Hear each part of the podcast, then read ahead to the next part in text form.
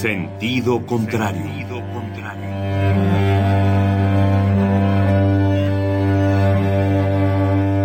El Museo Universitario del Chopo presenta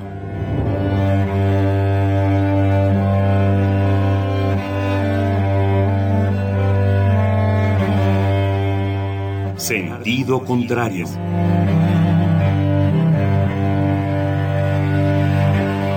Una emisión de Marcelino Perelló.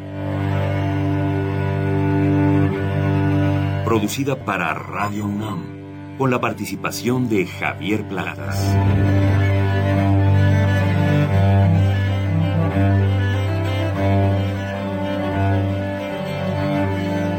A veces es la manera de llegar más rápido. A veces. A veces es la única manera de llegar. A menudo es la manera de no llegar. Y pese a todo, casi siempre es lo único que tiene sentido.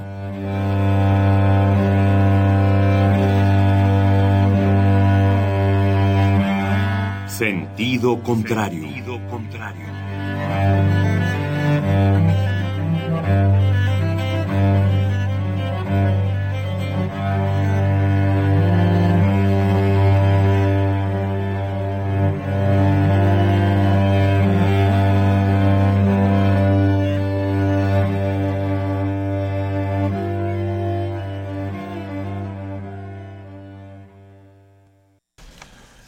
Mis contingentes salmones. ¿Cómo les va de partículas suspendidas y de ozono? ¿Bien? Pero, es decir, pendejada tras pendejada, pues, ¿no? Dicen que el hombre es el único animal que, no se tropieza dos veces con la misma piedra. La primera parte sí le queda mancera, lo de animal. Pero él no solo se tropieza dos veces con la misma piedra, sino que va pateando piedras como si fuera por el lecho de un arroyo, cabrón. Piedra tras piedra. Él sí puede decir, grítenme piedras del campo, con toda la, con toda la autoridad necesaria. A ver, no, to- no toda la responsabilidad del desmadre esta en la que estamos metidos es suya, sin duda alguna aunque ustedes no lo crean, hay problemas en este mundo que no son responsabilidad de Macera. Eh, uno de ellos, por ejemplo, es lo del el, problema de la contaminación de las grandes ciudades.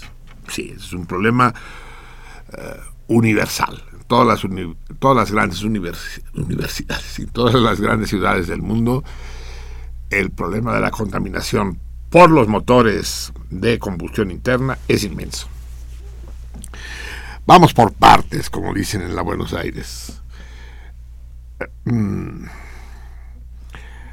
Los motores de combustión interna existen desde hace más o menos 150 años, un siglo y medio.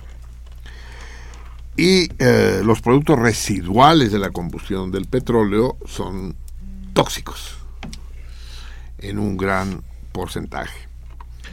Lo que sucede es que la industria petrolera es probablemente la industria más poderosa y rica del mundo en estos momentos, más que la automotriz, más que las inversiones en Panamá, más que la industria farmacéutica, es la industria petrolera. Quienes toman las grandes decisiones en este mundo, en la Ciudad de México en particular, e incluso en Atotonilco, son de manera directa o indirecta los magnates petroleros. De manera que cualquier intento serio de suprimir o de sustituir, ir sustituyendo los motores de combustión interna, es decir, los que se basan en la quema del petróleo, están estrictamente prohibidos. Con eso no se juega. Con eso se hacen guerras, se mata gente, se están matando cientos de personas diariamente. Cada vez que abro la boca y aquí en este momento mueren sirios y mueren iraquíes y, mueren mercenarios en defensa de los intereses de los trusts petroleros. de eso Mancera no tiene la culpa. Ese es el mundo que heredó él y que heredamos también nosotros. Ahora bien, frente a esta evidencia, hay distintas maneras de actuar y de reaccionar. En particular, vamos viendo. En primer lugar, es que, no tiene por dónde entrarle. Hoy eh, estábamos platicando con Javier cuáles son las figuras geométricas que, que se aplican a la vida diaria. ¿Cuáles son, Javier? El círculo vicioso. Eso. El triángulo amoroso. Eso. ¿Y cuál era el otro? No me acuerdo cuál era el otro. El, algo del cuad, el cuadrazo. No, me acuerdo. no, el pendejo esférico, ¿no? Que es el caso de Mancera. El, el, que es pendejo por donde lo mires, ¿no? Independientemente del Oye, ángulo. déjame saludar a una víctima de estos asuntos, Alma Elena Fernández, una salmona favorita. Ah, es muy activa y muy Pero, eh, pues, padrísima. La página de Alma Elena en Facebook es realmente recomendable. Sí, Y, y bueno, hay que mandarle un apapacho porque está hasta el gorro de que a pesar de que no circula quién sabe quién, dice que es un caos espantoso. ¿Sí? Sí. Eso dice ella, pues no sé. bueno, y Vika los Me consta, me consta que sí, Sí. por supuesto. Hay- hay- Está en- igual, ¿eh? En este, en este terreno, sí, cada quien habla según le va en la feria, ¿no? bueno, poco a poco. Beso, Alma. ¿Cómo? Beso, Alma. Beso, alma, sí. Poco a poco eh, esto se va a ir simplificando porque cada vez van a ir circulando menos coches hasta que nos pongan engomado primero las bicicletas y después incluso a los peatones, ¿no? Ya te veo en la frente. ¿Tú qué engomado vas a querer en la frente, Javier? Yo un engomado de preferencia con moco de gorila. ¿Con moco de gorila? Sí. Pero estoy hablando del color. Ah, del color. Lila, te Bueno, voy a mí, a mí me gusta el fuchsia. Exacto, exacto, más o menos. sí. Bueno, entonces el problema de la contaminación existe. Uno de los problemas, por ejemplo, es llamarle contingencia a lo que no es contingente, a lo, a, lo que es previsible, previsto y obligatorio. Contingente quiere decir en la lengua de Cervantes, que por lo visto no es la lengua de las autoridades eh, de nuestra ciudad, Contingente quiere decir, pues, algo que no es previsible, que es inesperado, que puede o no ocurrir. Y una contingencia es algo que ocurre sin haber sido previsto. Y nada más previsto que la famosa contingencia que acaba de ser declarada para el día de mañana. Pues, si todo el mundo sabía que íbamos a contingenciarnos el buen descontingencian. Espere, no, no, no, no, no se va a acabar el programa de hoy hasta que no logre decirle. Eh, El buen descontingen, Ciador. des- descontingenciador que nos descontingencianice, buen descontingenciador será. No es contingencia, cabrón, no es contingencia, es estado de alerta o estado de precaución o eh, estado de excepción. No le tengan miedo a la palabra, los estados de excepción no necesariamente tienen que ver con estados militares o con golpes eh, asonadas y demás, no, son estados excepcionales, no son contingencias. Bien, es muy posible que la el nivel de contaminación atmosférica eh, sea grave, ¿no? Esta, este pueblo precolombino que son los Imecas sabían de ello y, y fueron los responsables de la extinción de Tenochtitlán, porque, porque hay ahí una tesis malintencionada y antihispanista que sostiene que la gran Tenochtitlán se acabó por culpa de los civilizadores venidos de allende el océano, y es falso. Es, quien acabó con los aztecas fueron los imecas, cabrón. Los, ime- Así es, efectivamente. en lo- lo- los imecas son un pueblo particularmente ex- exterminador. Llegó el gran Gerhard a moverle. está aquí Ah, porque, o sea que no se Es- había no, oído no, es nada que- de lo que yo venía diciendo. Estamos estrenando Brazo. brazo. Así es, ortopédico. Sí. Brazos, ¿no? Todos Brazos, son nuevos. sí. Bueno, no, este ya existía. Estamos robotizados, efectivamente. Ya, ya- tomen fotos, ¿no? De los brazos robóticos y súbanlos a, a nuestra página, la, hasta que no surja un nombre mejor, yo lo seguiré llamando a nuestra taberna. No, mejor que sea caverna. Creo que le iría mejor. Caverna, sí, en fin, pero no usemos más de un nombre porque si no... La caverna. bueno, eh, entonces, suban la foto. Pero, pero que se vea bien, te acercas, la tomas, así no va a salir con el pinche vidrio en medio, cabrón. Tienen muchas virtudes mis colaboradores en este programa, muchas. entre las que no tienen está la de fotógrafo. sacan cada pinche foto. Pero no solo sacan la foto, sino que tienen además la soltura, la desenvoltura de subirlas a Facebook, ¿no? Y sale cada pincha de fecio. Me avisas, cayó con estas greñas, cabrón. Por el amor de Dios. Bueno, entonces no es contingencia, ¿no? Es estado excepcional, estado de alerta. Las alertas no deben ponerle colores como los putos gringos, de color naranja, color rojo. No, las alertas se enumeran alerta número uno, alerta grado 2, alerta grado 3, alerta máxima, decimos, no, no, no alerta roja, alerta máxima. En ese momento estamos en una alerta pues, fucsia, como diría, como diría el Javier. Está haciendo mucho calor, efectivamente, hay poco viento, eh, no está lloviendo en el valle de Anáhuac y la contaminación es importante, no cabe ninguna duda.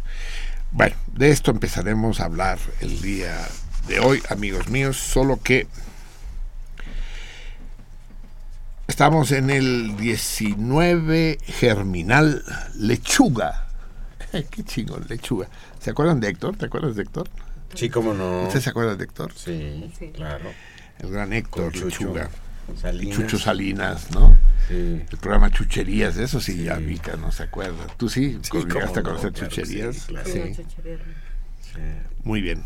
Estamos todavía pues en el día lechuga del mes de germinal del año 224. Miren, hoy vamos a hacer un, una nueva un nuevo experimento. Les voy a sugerir lo siguiente. A ver, 133, acércate por aquí, por favor. Vamos a leer un cuento. Pero es un cuento largo. Saben ustedes que los cuentos se dividen en cuatro categorías. Los cuentos largos, los cuentos a secas, los cuentos cortos y los cuentos cortos cortos. De hecho, la terminología viene del inglés, pero es un préstamo, no es un barbarismo. Long story, story, short story, short, short story. Hoy vamos a leer un long story. Este cuento des- decido leerlo porque creo que es padre, aprovechando que estamos a solas nosotros, ¿no? Que no tenemos eh, Prisa. no, ni prisa ni advenedizos que nos vengan a, a perturbar nuestra A contar malos chistes. paradisíaca paz eh, para poder hacer de las nuestras. Y una de las nuestras es precisamente la lectura de este gran amigo, gran amigo mío y amigo también de ustedes del programa porque ha estado un par de veces. Él no puede venir a menudo porque cuando no está en Europa está en su tierra adoptiva que es Sinaloa. Me refiero a Jean Turpi. Él es el nombre que eligió, Jean Turpi, eh, que a pesar de las resonancias eh, novelescas del nombre, es, es un indio guerrerense, es de Iguala, es- y es un hombre es, un hombre bravío, recio. De hecho, yo creo, es- es decir, si yo no estuviera seguro de que ese 26 de septiembre de mil, del 2014 él estaba en Culiacán, y lo sé porque tengo testigos confiables que así me lo aseguraron, yo estaría convencido que a los 43 los mató él Cabrón. porque así es de rudo el Jean Turpi. Pero aparte de rudo, Jean Turpi es uno de los hombres más cultos, refinados y talentosos que conozco. Aquellos de ustedes que lo, que lo recuerden cuando nos acompañó, no me dejarán mentir. El caso es que el querido Turpi, Turpi es una leyenda en Culiacán. El Turpi y el Ronnie. En, en Culiacán todo el mundo tiene seudónimos, todo el mundo tiene apodos, todo el mundo. Eh, la, la estratagema de Turpi fue convertir su seudónimo en su nombre, de manera que ahí no hay confusión posible, pero pero la pareja de Turpi y Ronnie es proverbial, son, son dos personajes absolutamente inolvidables en, en el mundo culichi. El caso es que Turpi, Jan Turpi, me hace llegar uno de sus textos, un cuento. No sé si llamarle cuento o texto literario. En fin, ya nos lo aclarará él si se digna a prestarnos atención. Es un cuento bellísimo que hubiera podido leer un fragmento, pues. Pero dije, vamos a intentar leerlo todo. Vamos a ver cómo sale. Ya en etapas anteriores del programa leímos cuentos largos. Recuerdo que leímos a Italo Calvino, un cuento muy largo, creo que fue a lo largo de cinco programas consecutivos, y la experiencia no salió bien, porque de una semana a otra se perdía la continuidad de la historia. Hoy vamos a intentar leer este cuento entero hoy, pero lo vamos a leer en siete fragmentos. Fragmentos que son capítulos, de hecho. Y, vamos a empezar de una vez antes de que la canción patriótica nos interrumpa dentro de 13 minutos. El cuento se llama Las Isabeles o de la tentación y el paraíso. Disfruten ustedes de la prosa eh, embriagadora, precisa, eh, sedosa y, e intensa cuando es necesario de Jean Turpi en voz de Javier Platas.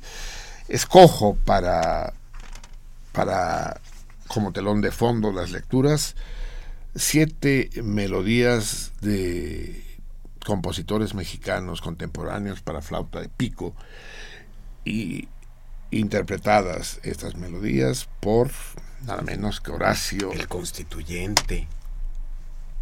Es, constituyente, todavía no sabemos. No, sí, él ya. Por, ¿Ah, sí? ¿Por cómo llegó a constituyente? Porque lo invitaron. O sea, hay constituyentes de, de, dedazo. Sí. ¿Y quién invita así? No sé quién lo invitó. ¿De quién es el dedo? el dedo maestro. El dedo maestro, sí, el, dedo mágico. Bueno, eso, de eso no estoy enterado, ya, ya, nos lo platicarás después.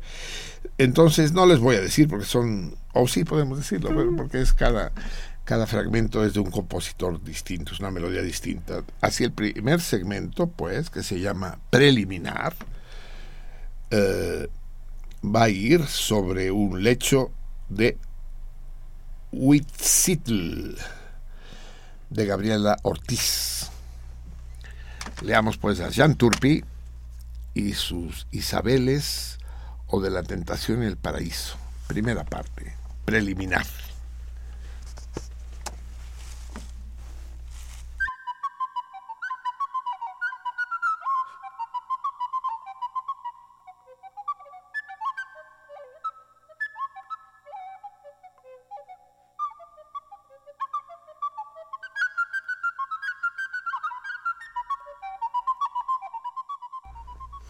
He meditado largamente sobre escribir esta historia.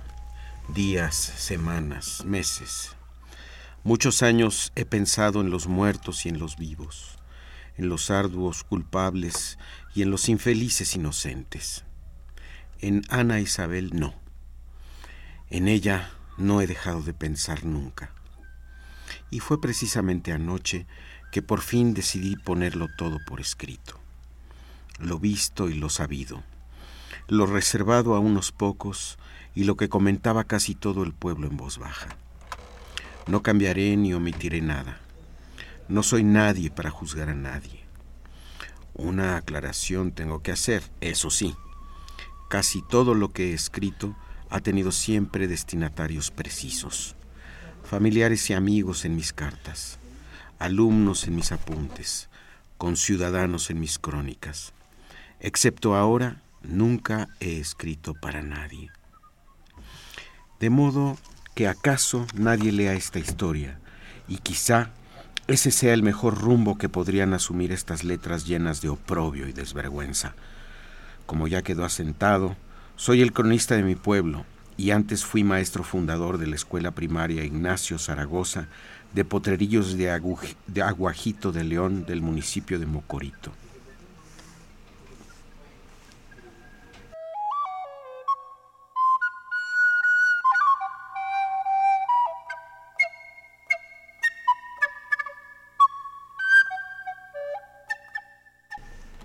Como casi todos los niños del pueblo, mis primeras letras las aprendí en la iglesia con el padre Bonifacio.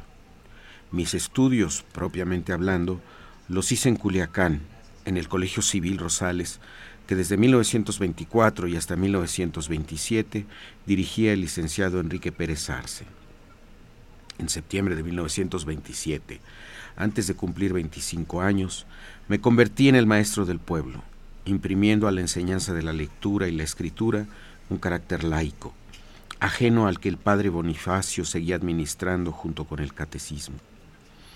Un domingo que fui a misa, el iracundo sacerdote hizo referencia a mí, eso supuse, al condenar a aquellos que aprendieron a leer y a escribir en la iglesia a la que luego volverían la espalda, demostrando así su infame condición de apóstatas.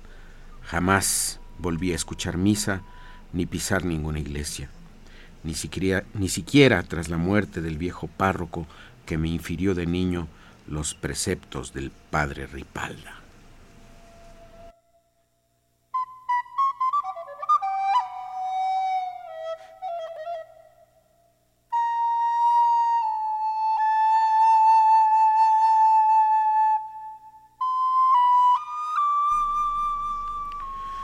Respecto a mi nombramiento de cronista, solo diré un par de palabras, contundentes, eso sí.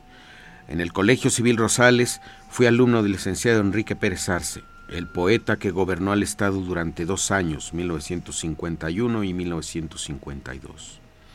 A él debo la recomendación, para mí nada usual nombramiento, en administración del doctor Rigoberto Aguilar Picos, un año antes de la muerte del poeta. Las letras nos unieron primero como profesor y alumno y luego como maestro y discípulo, poetas los dos, aunque yo no tuviera nada publicado y él fuera ya el autor del poema que lo volvió inmortal, La tambora. Que en paz descanses, poeta.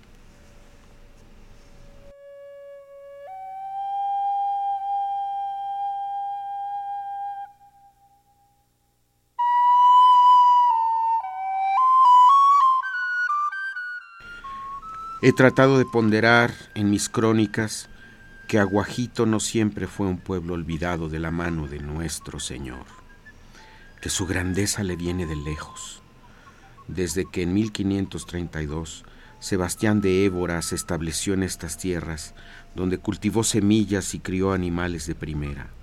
Las cabezas de ganado se contaban con muchas piedras y sus caballos fueron los mejores de toda la región que más tarde sería Mocorito, llamado así por la misión fundada en 1594 por Juan Bautista Velasco y Hernando de Santarán. Hasta aquí mi justificación. Quizá más tarde agregue algo más, algo que haya quedado por decir. Por lo pronto solo estas palabras que Suetonio atribuye a Julio César antes de cruzar el Rubicón alea jacta est. Paso a la historia.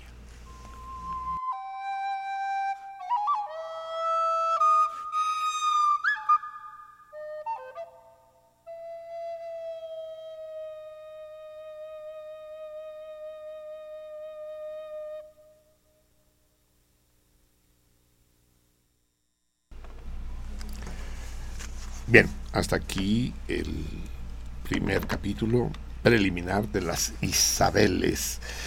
No quise traer la canción de las Isabeles, ya saben ustedes, la hermosísima canción de Pérez Mesa, del corazón de una palma.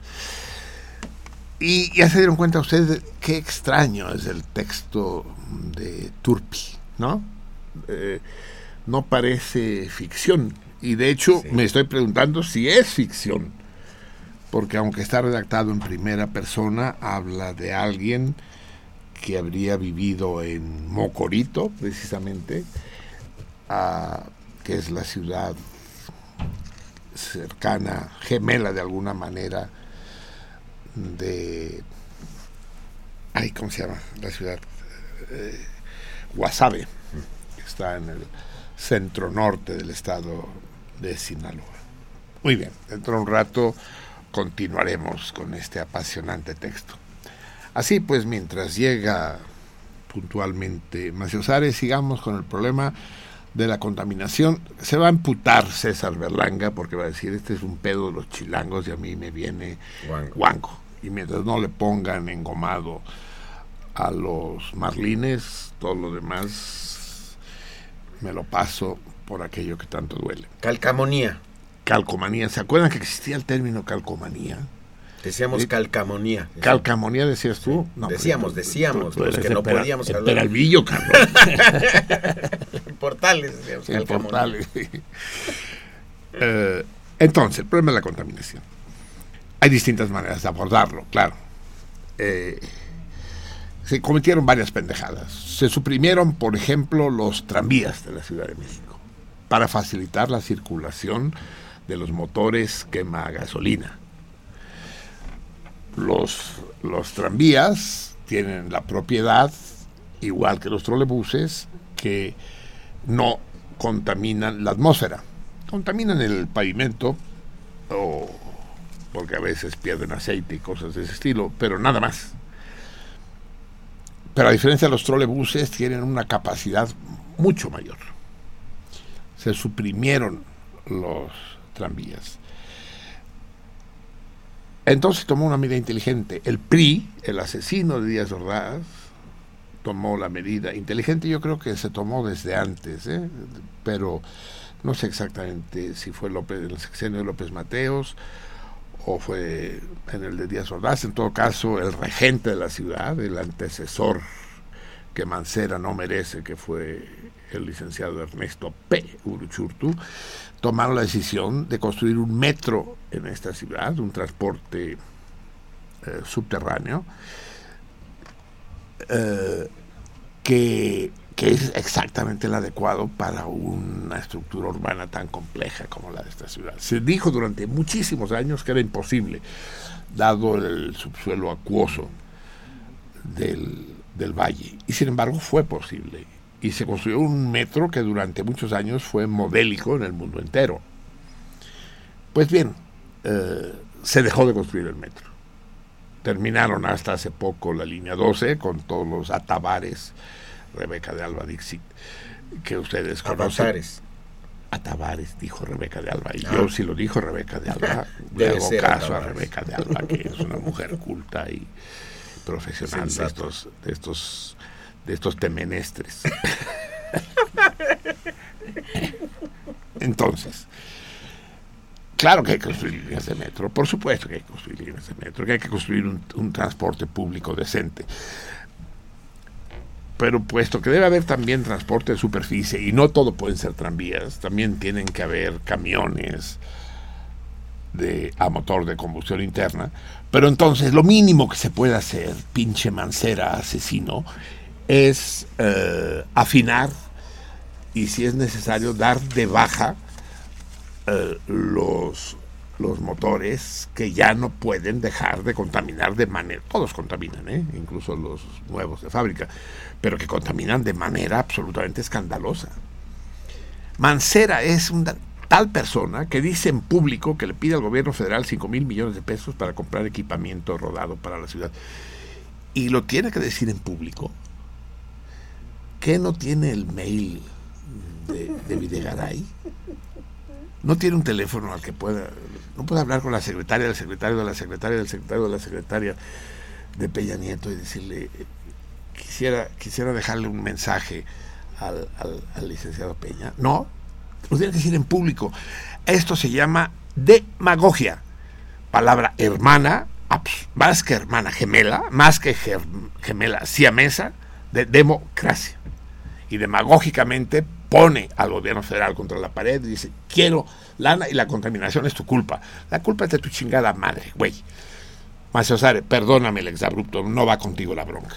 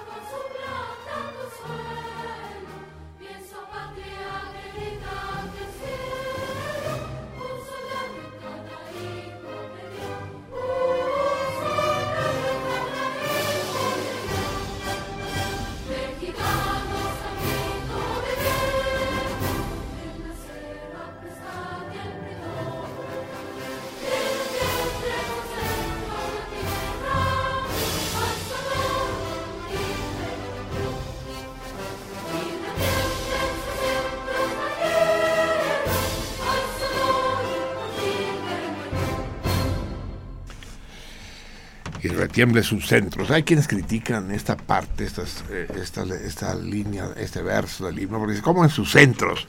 Centros solo hay uno. Están jodidos, están jodidos los centros. Es una bellísima figura, es una licencia poética. Son las mismas, las licencias poéticas las otorga el gobierno de la Ciudad de México mediante el pago de los derechos correspondientes. Entonces llega uno a la ventanilla y dice, quisiera sacar una licencia de clase A o clase B. Poética, señorita. Ah, poética, espere, y en este formulario. Rosa, por supuesto. Y entonces le piden a uno que escriba un verso. Bueno, eso era antes, cuando te decían una prueba de capacitación, si eras capaz de ser poeta. Ahora ya te la dan, eh, con tu mm. foto y demás, licencia. También hay poetas clase A y clase B. Los de clase A, que son los chingones, son los que pueden escribir odas. Los otros no. El caso es que. Eh, gracias, Macio eh, el caso es que hay que favorecer el transporte público y la calidad del transporte público. ¿no? los pinches. La plaga de peceros. ¿Sabes usted de dónde surgió el pecero? Tú te acuerdas, ¿no? Los peceros eran taxis, taxis normales, cuando había taxis normales que traían todo su taxímetro y cobraban exactamente la tarifa que correspondía. Había unos más abusados que otros que iban por toda reforma, desde el Auditorio Nacional hasta, hasta Caballito. Ah, hasta No, todavía no. Cuando yo, cuando yo los usaba, todavía no. No, no, sí, había existía. No había la, la, prolongación de reforma. sí. no, o sea, acababan en el Caballito y de ahí se regresaban. Y el caballito es otra historia, esa ignominia, el puto caballito. Ya, ya intentaron destruirla, no lo lograron, pero hay que destruirla del todo. ya hablaremos de eso.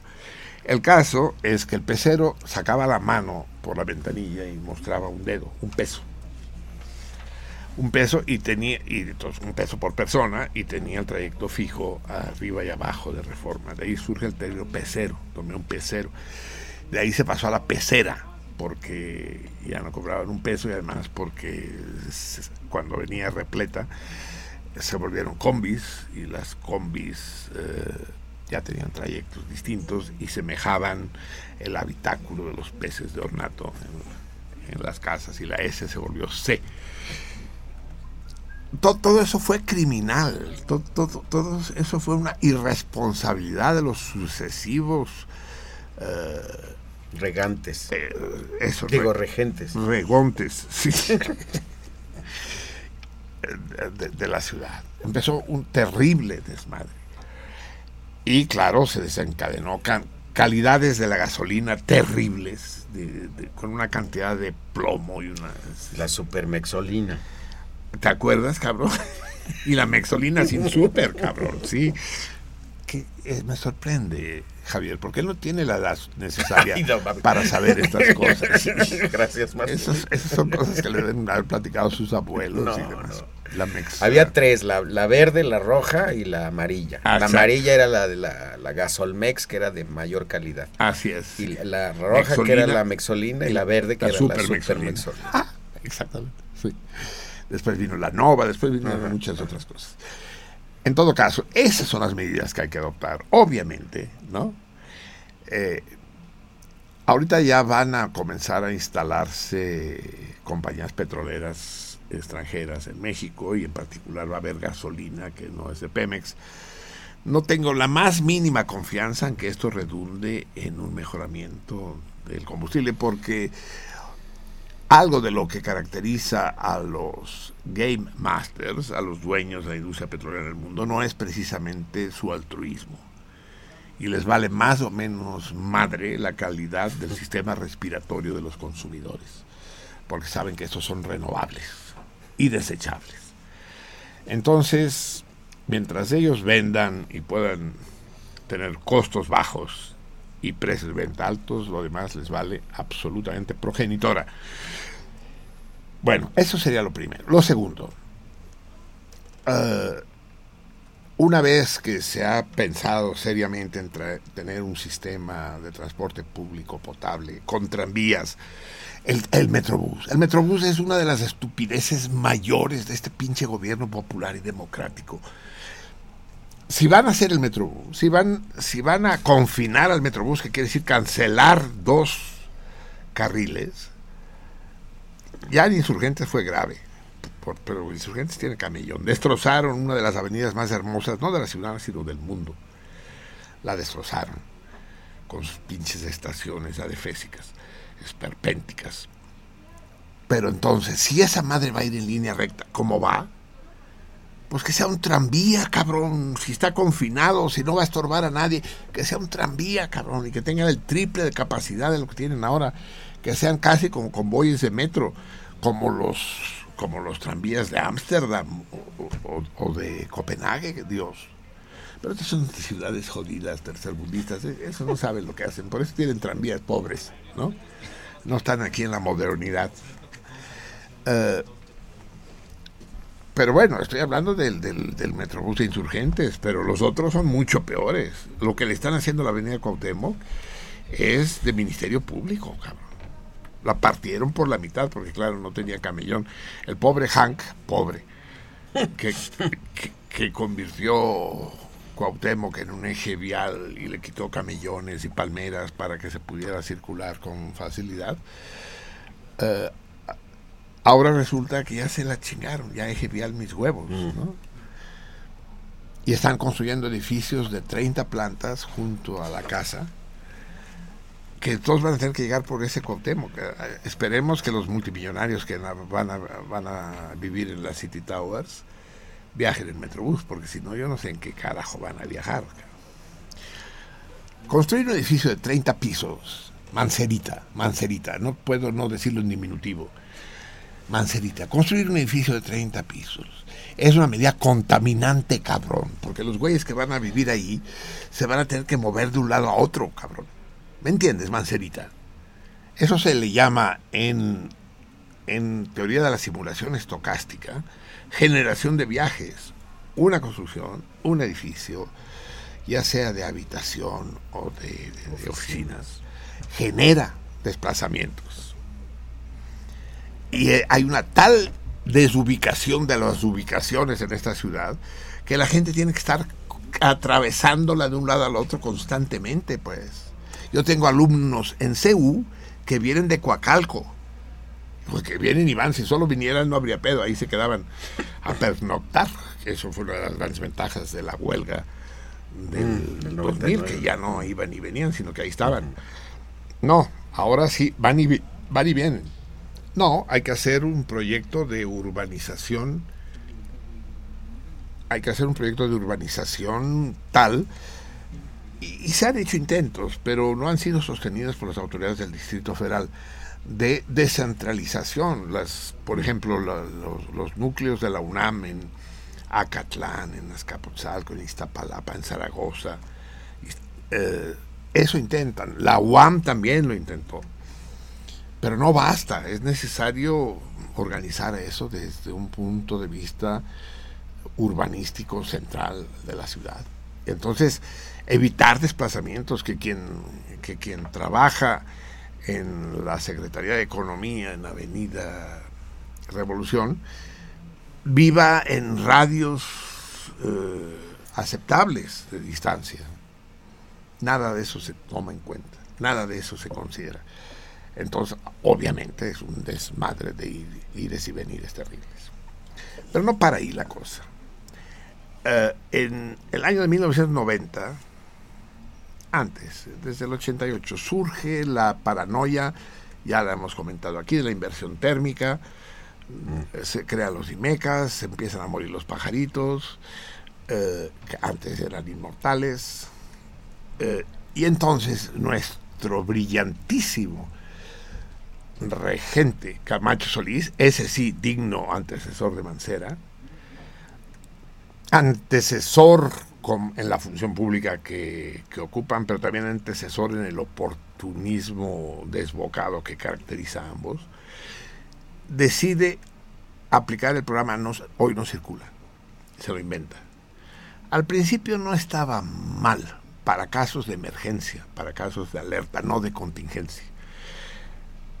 Pero como idea brillante tuvo la de hacerlo permanente. Capítulo 6 del desastre. El hoy no circula permanente. ¿Por qué chingados? No más. ¿Cuál fue la consecuencia? Los, los dueños de los lotes de carros usados, incluso los dueños de las agencias vendedoras de carros, se de fiesta. Pues empezaron a vender más carros y más carros y lo que consiguieron es que el parque vehicular de la ciudad aumentara exponencialmente. Pero por supuesto, ¿o qué esperaban? Hoy comentábamos, puta, debe haber habido mucha gente en el metro hoy, ¿no? Hoy que dejaron de decir, en la precontingencia, de, ayer quiero decir, ya cambiamos de día. Eh, en la precontingencia dejaron de circular la quinta parte de los automóviles. Sí, pero esto es cada día, Mivi. Si me enseña la Mivi un, el- un andén de una estación de metro a, cier- a cierta hora y demás, está hasta la madre. Pero sí, son las fotos comunes que se ven a cada rato. No, lo- los usuarios del metro, como, no sé, el tiburón, eh, ¿viste alguna diferencia el día de hoy? No, no anduve durante el día solamente para venir. ¿Tú viste alguna diferencia, tres? ¿Tú, tiburón? Este puto no, este va en coche, eres de los asesinos, cabrón, eres de los homicidas, de los envenenadores de nuestros bebés.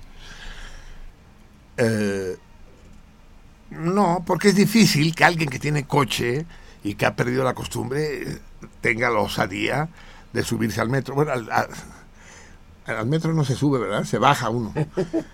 Eh, bueno, luego Sí, sí, baja uno al metro. luego sí se suben algunos, ¿no? Ahí por Pantitlán y demás hay que subir.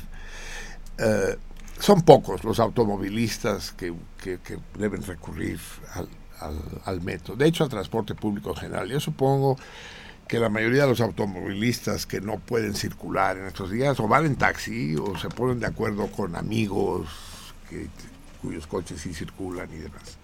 Hacer permanente el hoy no circula fue criminal.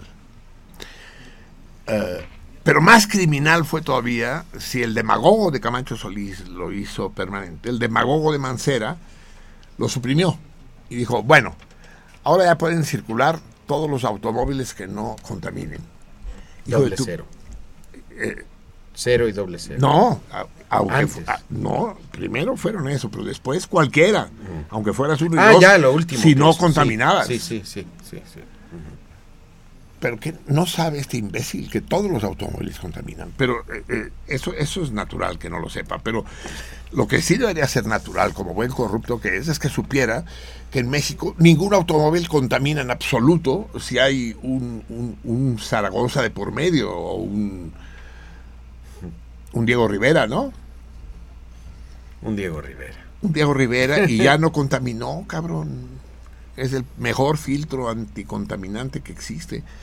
En todos los verificentros, pues vas, compras tu filtro anticontaminación con, con un Diego por, de por medio y ya, y se pusieron a circular todos los pinches carros. Pues claro, no solo el tráfico se volvió infernal, sino que además eh, la emisión de gases nocivos se disparó.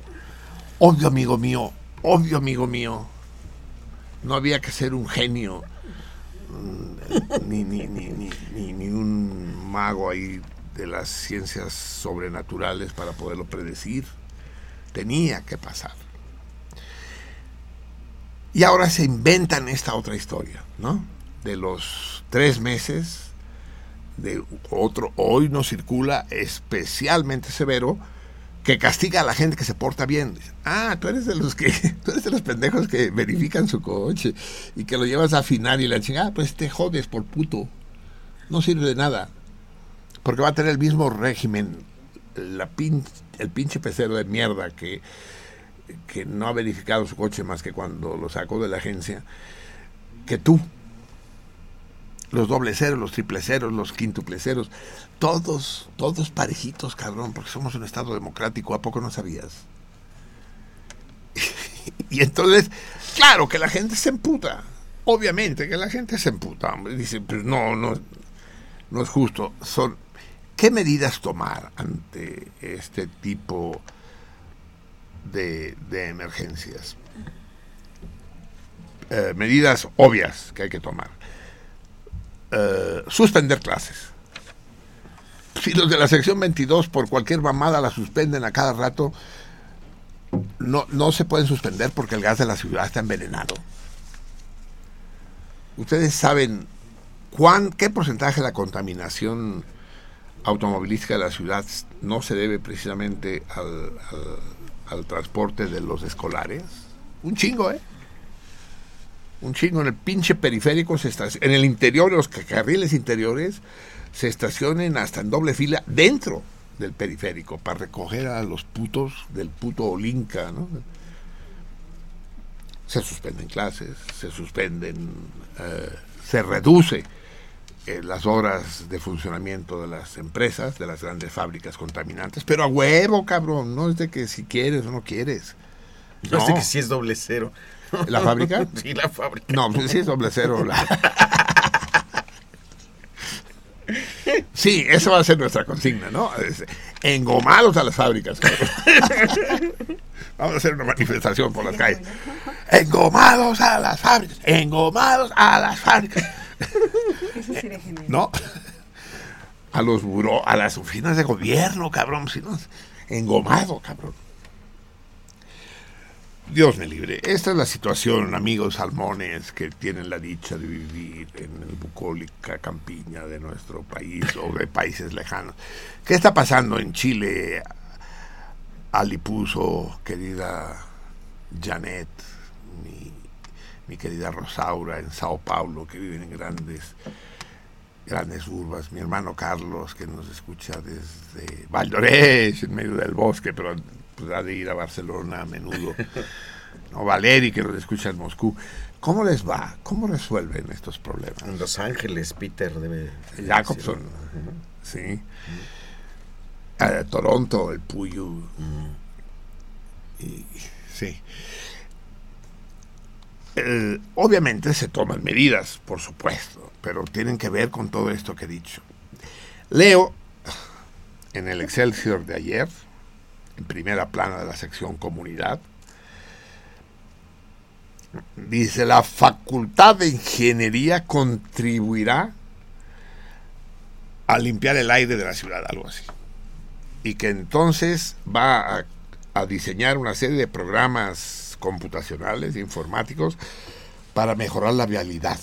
Amigos, colegas míos del Excelsior, esos programas de optimización de viajes de los que acabo de hablar hace un momento, de simulación estocástica, de teoría de colas, es, de, optimización de sistemas, esos programas existen desde hace 70 años, por el amor de Dios, ya existen. De hecho, en el año 2000, cuando el regente, el jefe de gobierno, el primer jefe de gobierno de esta ciudad, Cuauhtémoc Cárdenas, ocupó el puesto y, era secretario de Transporte y Vialidad, mi buen amigo, el, el chale Jorge Martínez, que nos ha visitado varias veces aquí. Él contrató los servicios de Limas, que para eso existe Limas, Instituto de Matemáticas Aplicadas y Sistemas de la UNAM, que tienen y saben manejar esos programas de optimización de semáforos, de, de diseño, de si se pone el sentido de la calle para acá o para allá. No, no nos andan cambiando esa otra idea, ¿no? Eugenia y Ángel. Eugenia, para allá. Eugenia, regrésate. Ángel, para acá. No, para allá. no, mijo, eso no se hace, hijo. ¿No? En fin, eso hace Limas.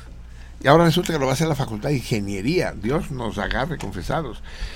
Pero si eso ya existe, si no hay que diseñar nada, lo que es necesario es aplicarlo. Pero para aplicarlo hay que pagarles. Pero para pagarles hay que tener dinero. Y para tener dinero hay que robar menos, hijo de la chingada. No soy tan iluso para pedirles que no roben. Sí, roben, embólsense. Pero por el amor de Dios, Dejen algo. de, de- o sea, que funcione esta chingadera, que con aquella, aquella pinta en Guadalajara cuando, cuando salió como gobernador, eh, ay, se fue el nombre, el, el que postuló a Calderón, hombre, ¿cómo se llamaba? No me que acuerdo. postuló a Calderón. Sí, pero total, eh, sí, sí, era un panista, pues, gobernador de Jalisco. Que aparecieron las pintas en Guadalajara, ¿no? Que vuelvan los corruptos, sí. que vuelvan los ladrones, no, que, que vuelvan los ladrones y se vayan los ineptos, ¿no? Una cosa así. o al revés, que se vayan los ineptos y que vuelvan los corruptos.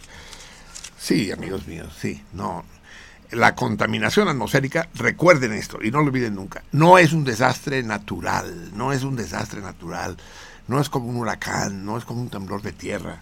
Y aún a eso eh, la sociedad organizada a través de gobiernos, si no hay otra cosa, debería saber hacerles frente. Pero no es, no es un desastre natural. Es un... Nos dicen, no, es malo fumar. Hijo de tu puta madre, yo prefiero acabarme cuatro cajetillas diarias de faritos eh, que tener que, que, que- que atravesar fumando el tubo de escape de una pinche combi, cabrón, no mames. En fin, salmones del mundo, los salmones de este de esta charca que se llama Ciudad de México. ¿Se fijaron que en cuanto le quitaron el nombre de Distrito Federal, se empezaron a generar estos pedos? Antes, cuando era Distrito Federal, como que la contaminación dice, aguas, cabrón, que este que este pedo es eh, es federal, güey, aquí si no te metas en esta bronca. Pero cuando dijeron, ya no es federal, cabrón, es Ciudad de México. Se va a- empezó a contaminar. iba a ser democrático y la chingada. Mocos, güey.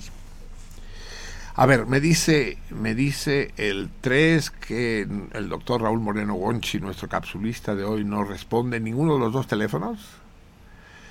A ver, vamos a hacer algo, porque sí, a ver, acércate tres para que no te ande yo gritando, porque tú a lo mejor me escuchas a mí, pero yo a ti no. Eh, ¿El teléfono de su casa es correcto? ¿Sale la grabación? ¿Sale una grabación así como cavernosa? ¿Sí? Bueno, me evito los comentarios. Y- ya se lo he dicho a Raúl, pero bueno, así que- Y no contestan. A ver, háblale a ver si no está con en casa de esta amiga. Espérame. Déjame buscar aquí. Vamos a poner música mientras busco y aclaramos, porque hoy le toca la cápsula al querido Lebrán, al doctor Moreno, y nos- vamos a escuchar Top Waits, el contratenor. el, el, el voz de Trino le dicen en su. Sí. Y vam- vamos a escoger. Eh, eh, Lucky Day, ¿eh, amigos míos, en honor a nuestra Contingencia. ¿Qué es que contingencia, cabrón? A ver, lo que pasa es que no sé si escuchar la obertura de Lucky Day. Eh, Sí, vamos a escuchar primero el corte 1 y después del corte 18, ¿sale? Es la obertura del Lucky Day y después el Lucky Day propiamente dicho. ¿Ligados? Día afortunado, sí. Pero dime, porque aquí en este disco no dice la duración. Polo y me dices cuánto duran. Vamos a escuchar Tom Waits. Hace mucho que no lo escuchamos. Este au- auténtico portento de la, de la música popular. Es que es difícil decir. No, ¿Pop? no, ¿Cómo, cómo le no. Él es Música fina. marginal. Marginal de madre, sí, sí, sí. sí, sí, sí. Sí, Un es gran off, off Broadway. Sí, ¿no? off, sí. Sin duda, sí. Pero es genial el Tom Waits. A ver, El corte 1 dura dos, dos minutos y medio. Y Sí. el corte 18, 3 con 45. A ver, vamos a escuchar el, el- la obertura del, del Lucky Day y ahí nos decidimos tú y yo si nos seguimos o le paramos. Mientras tanto, dile al 3 que venga, que le voy a dar el, el teléfono donde puede aparecer. ¿Cómo? Ya contestó Raúl. ¿Ah, ya? ¿Ya, contestó? apareció. A ver, ya pon, sí. Lucky Day, Tom Waits.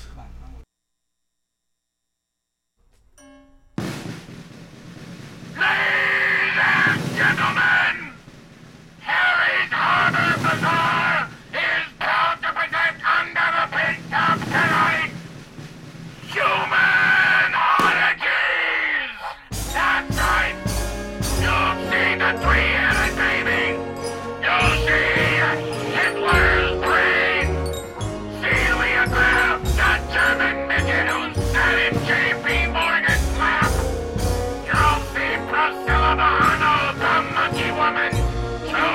Jojo, the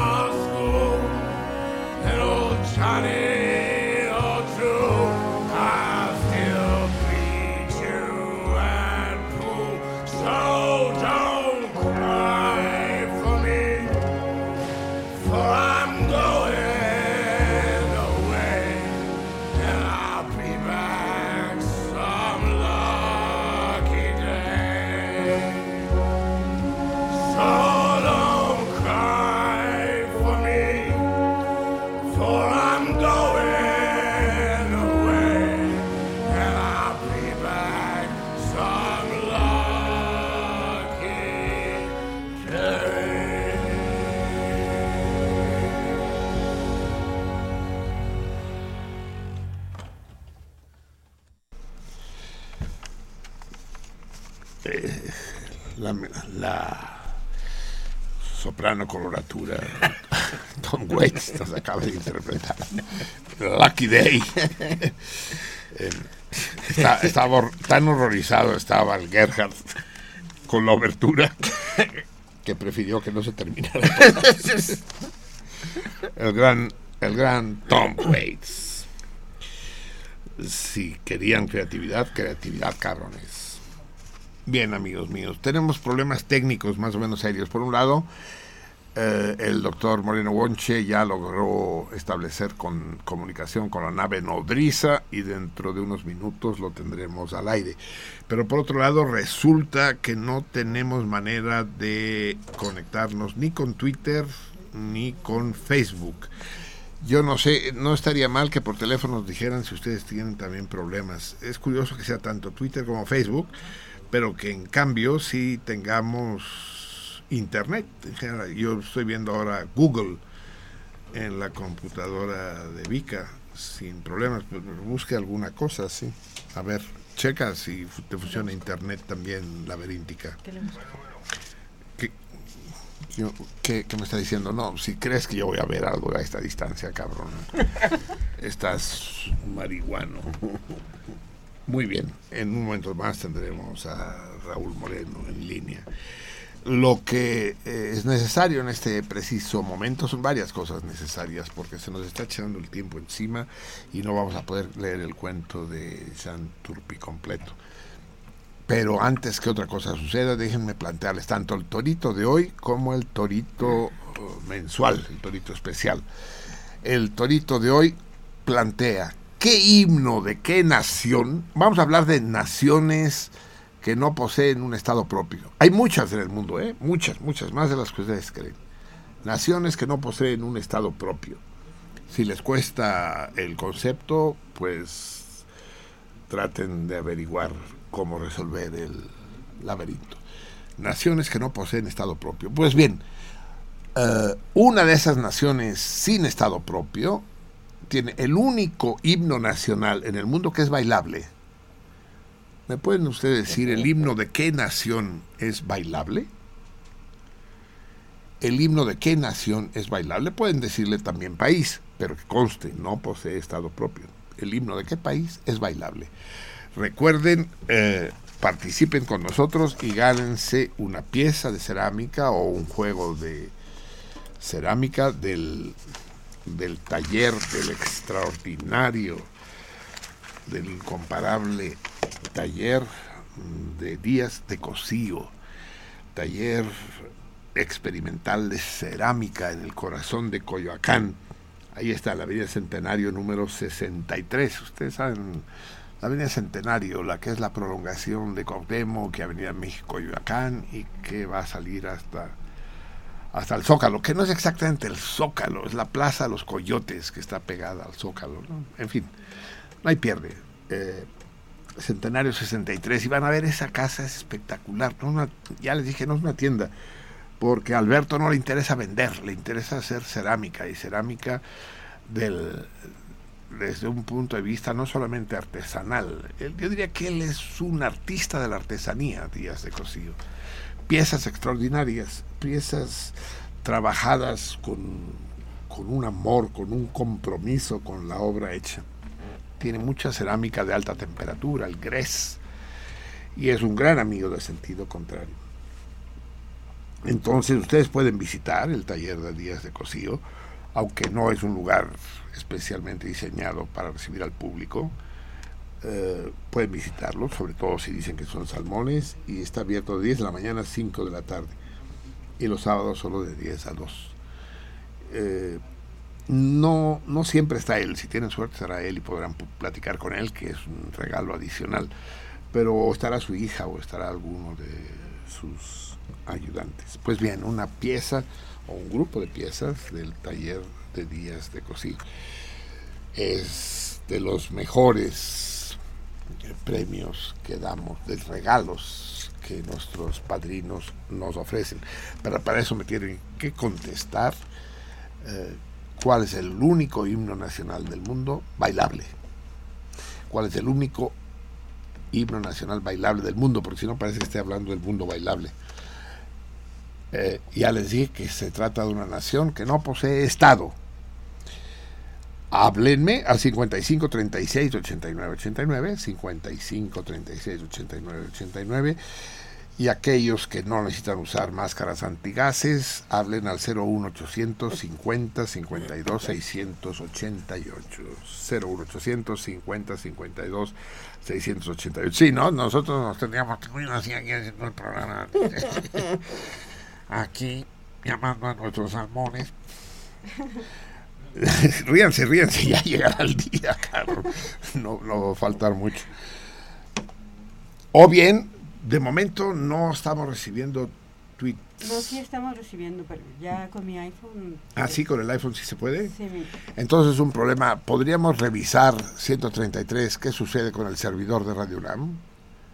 Me, me- me hacen signos, pareces marinero de esos, pero te, te voy a comprar un juego de banderitas, cabrón, porque a ver si así te entiendo. ¿Qué me estás diciendo?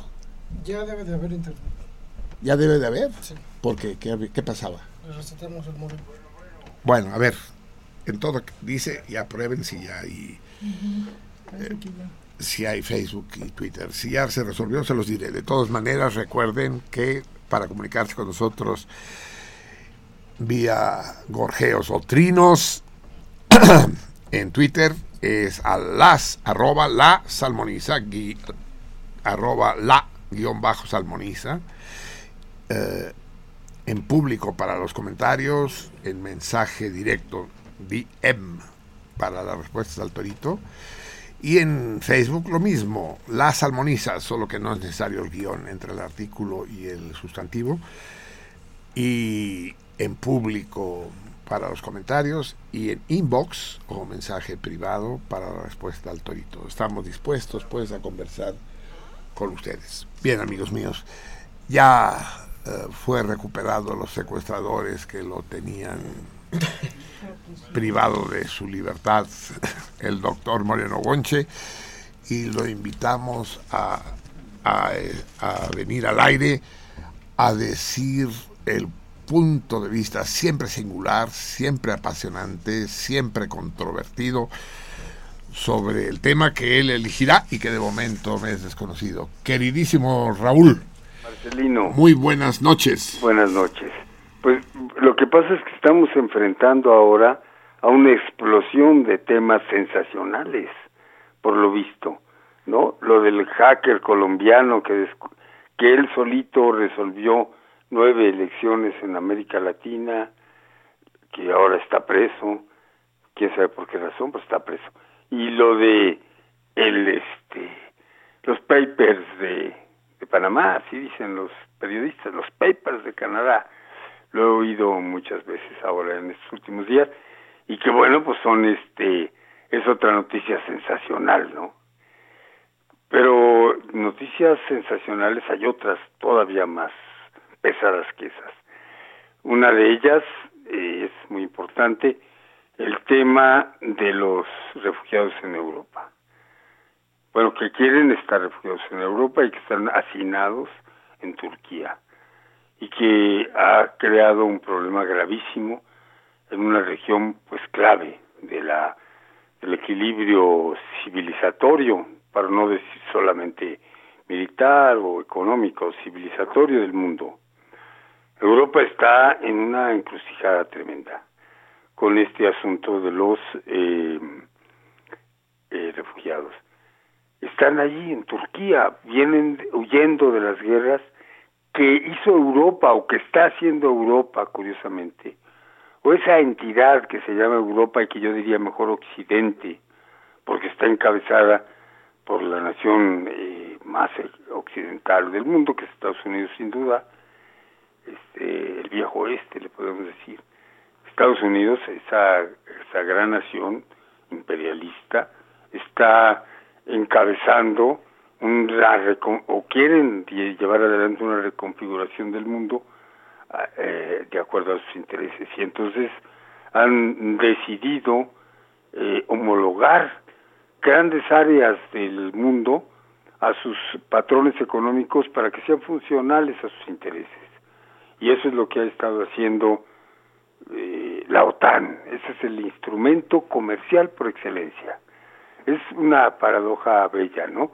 Que esta gran alianza militar deviene ahora en este una eh, un, un instrumento comercial para abrir mercados, para persuadir que la mano invisible es la que debe regir la vida de los pueblos, de las naciones, de los individuos.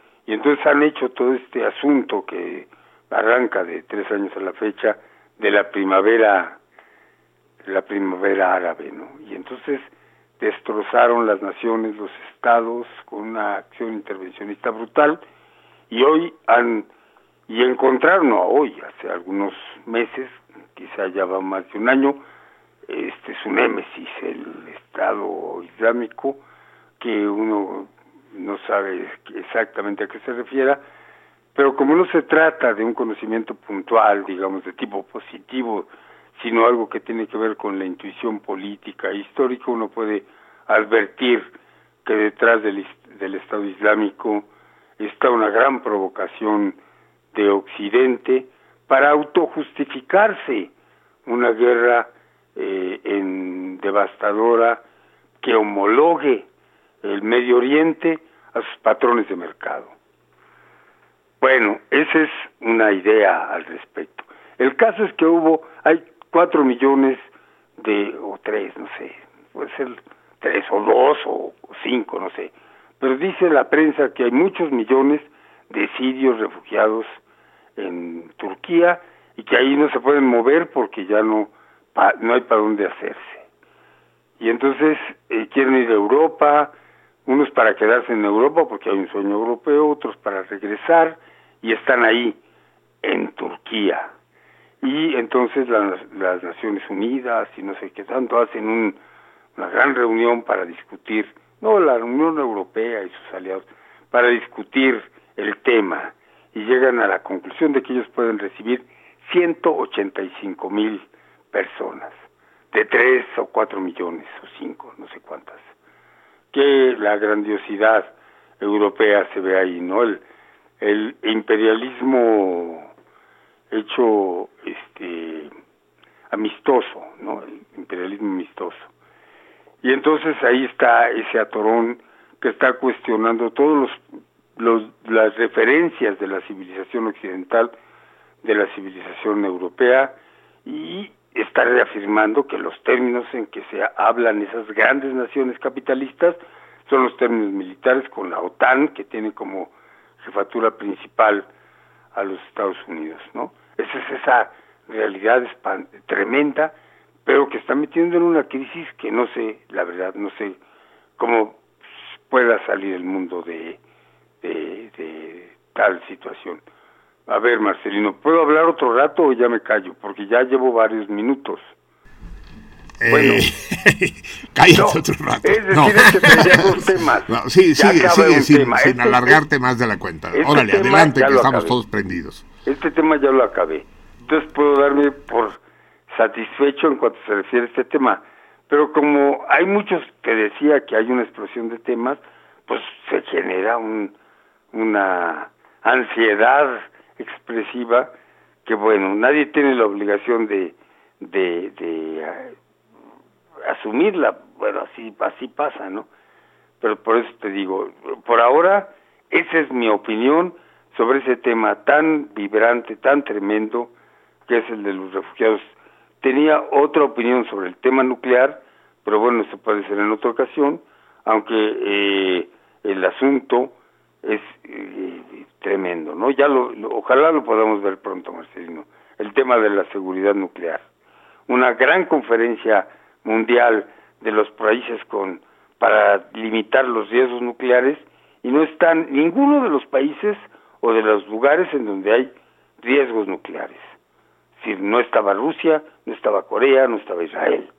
Y Estados Unidos, en ese, en ese momento, este, ostentándose, digo, el gobierno norteamericano, los Estados Unidos como nación, el gobierno norteamericano ostentándose como los campeones de la desnuclearización. Una, una farsa absoluta y que, bueno, lo que pasa es que esas farsas cuestan, suelen costar. Y ese debe ser uno de los temas, de los temas así de gran profundidad, para que en sentido contrario lo podamos comentar, Marcelino. Bueno, bueno. Bueno,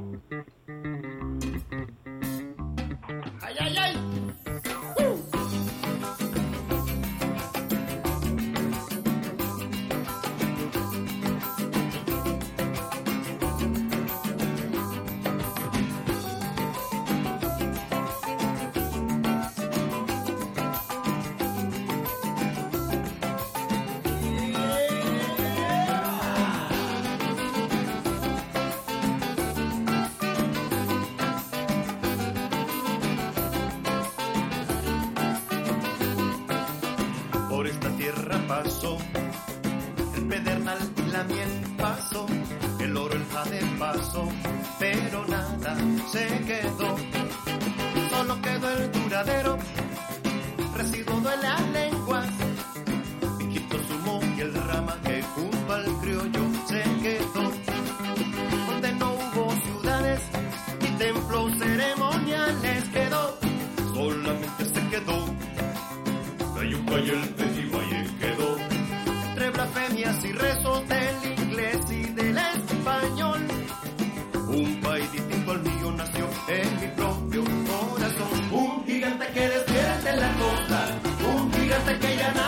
nada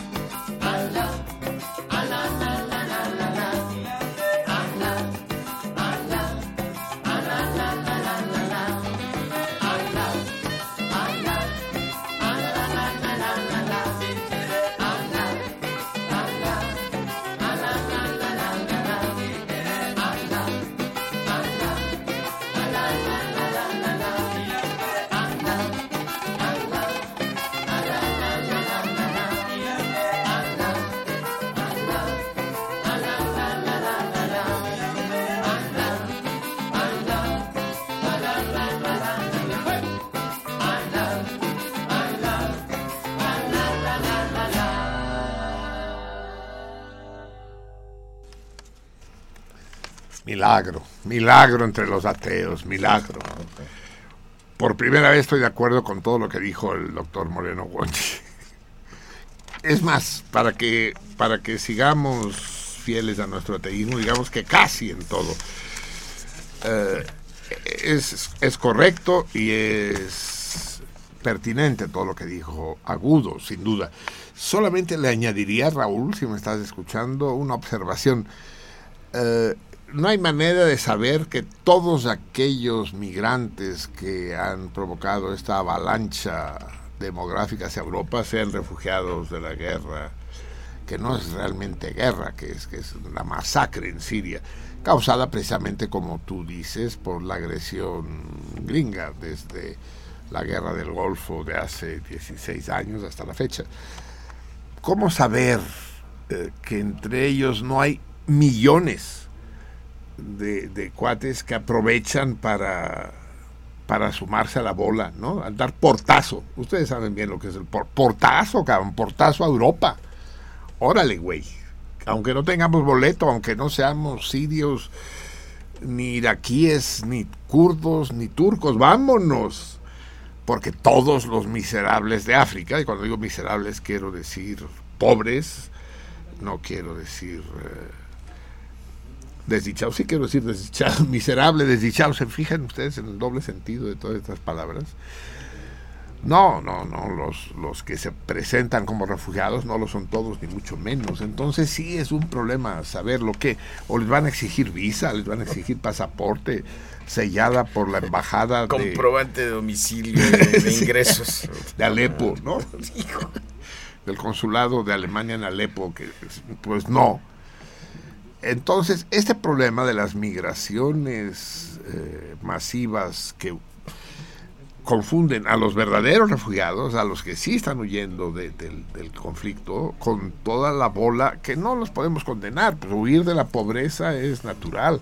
Los marroquíes o los argelinos no viven ninguna guerra, la única guerra que viven es la de la miseria y tratan de cruzar el Mediterráneo para llegar a un a un modo de vida más sustentable, eso sin duda. Pero eso ha sucedido aquí siempre, ¿no, Raúl? Sucedió, por ejemplo, con los argentinos y los chilenos que llegaron en masa huyendo de las respectivas dictaduras y finalmente muchos de ellos no tenían por qué huir, sino que simplemente, puesto que las puertas estaban abiertas, aprovechaban para huir de las condiciones de vida difíciles que enfrentaban en sus países de origen. Con la mal llamada Guerra Civil Española no ocurrió lo mismo, o ocurrió menos. El aluz de españoles, catalanes, vascos y gallegos que no tenían que ver con la guerra, que no eran refugiados, se produjo después, porque la miseria al Estado español llegó con la dictadura. Y entonces empezaron a llegar mucha gente que huía, que eran migrantes económicos, que huía de, de los pueblos del Estado español para venir a América, a hacer la América, como decían. Así llegaron mis tíos y mucha otra gente en los años 40 y 50, pues. Y eso es natural, pero en el caso de la actual avalancha de los países musulmanes sobre Europa ha cobrado proporciones realmente dramáticas. Muy bien, amigos míos, es la son las 12 de la noche con 56 minutos de este día que ya, ya cambiamos, ya es el 17 Germinal Alerce. Vuelve a ser lo mismo mi, mi 133 Alerce. ¿Qué es el Alerce? Pero búscame qué es el Alerce. En México nadie sabe lo que es el Alerce. Tú, o ven, tú platícame qué es el Alerce, cabrón. Dice, también se le dice Larix. No, ma, hay, que, que hay que averiguar, documentar el alerce. El alerce se usa como planta de alimentación por las larvas de una serie de espe- especies de lepidópteros. Los alerces se inclinan por padecer la enfermedad antracnosis fúngica lacnélula vilcomi, o sea, para que me entiendan, la antracnosis del alerce. Ay, no mames, cabrón. ¿Tú quieres que yo le diga eso a los salmones? Ya se los dije, pero pues no. Eh, el híbrido más conocido es el abeto. Órale, o sea que es abeto, cabrón. Pero yo no creo que el, que el, que el abeto sea conocido, que sea alimento de larvas. que surgió más o menos simultáneamente en Suiza y Escocia cuando el alerce europeo y el alerce del Japón se hibridaron cuando estaban plantados juntos. Bueno, su cultura general, amigos salmones, se ha visto notablemente enriquecida gracias al aporte del 133, que ya nos explicó. A lo mejor les hará más fácil saber que esta madre en francés se llama Melés y es el 17 germinal. el alerce. Nos da mucho gusto estar en el día alerce. Muy bien, amigos míos. Eh, si me van pasando chingaderitas, no vamos a terminar nunca. Alerce. Aquí, bueno, al- algo nos dice la laberíntica. Dice que es un árbol, ya ganamos, parecido al pino, de tronco recto y liso, ramas abiertas y hojas blandas, caducas, o sea, caducifolio, de color verde claro y cuyo fruto es una piña más pequeña que la del pino. Puede alcanzar hasta 50 metros de altura, los pinches alerces. La madera es pardo rojiza, muy dura y resistente. Bueno, pues es un pinche arbolote, muy cabrón. 50 metros de altura. Hijos de la chingada, eso es un edificio de 15 pisos, ¿eh? ¿No? Saben ustedes, ¿no? Aquella hermosa fábula del condenado a muerte al que van a ahorcar en el bosque y le preguntan cuál es tu último deseo.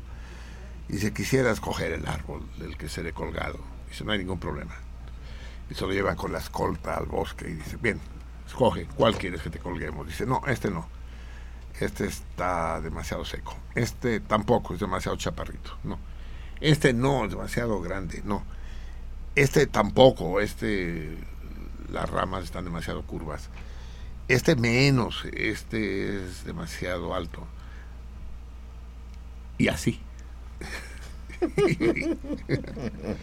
Muy bien, amigos míos. Vamos a leer la segunda entrega del, del cuento, del texto, ya no sé cómo llamarlo, de, del gran Jean Turpi.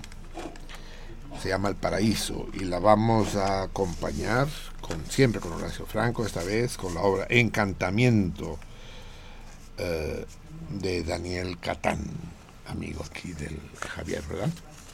No, no fue mi amigo, pero lo conocí. ¿Fue tu enemigo? Tampoco.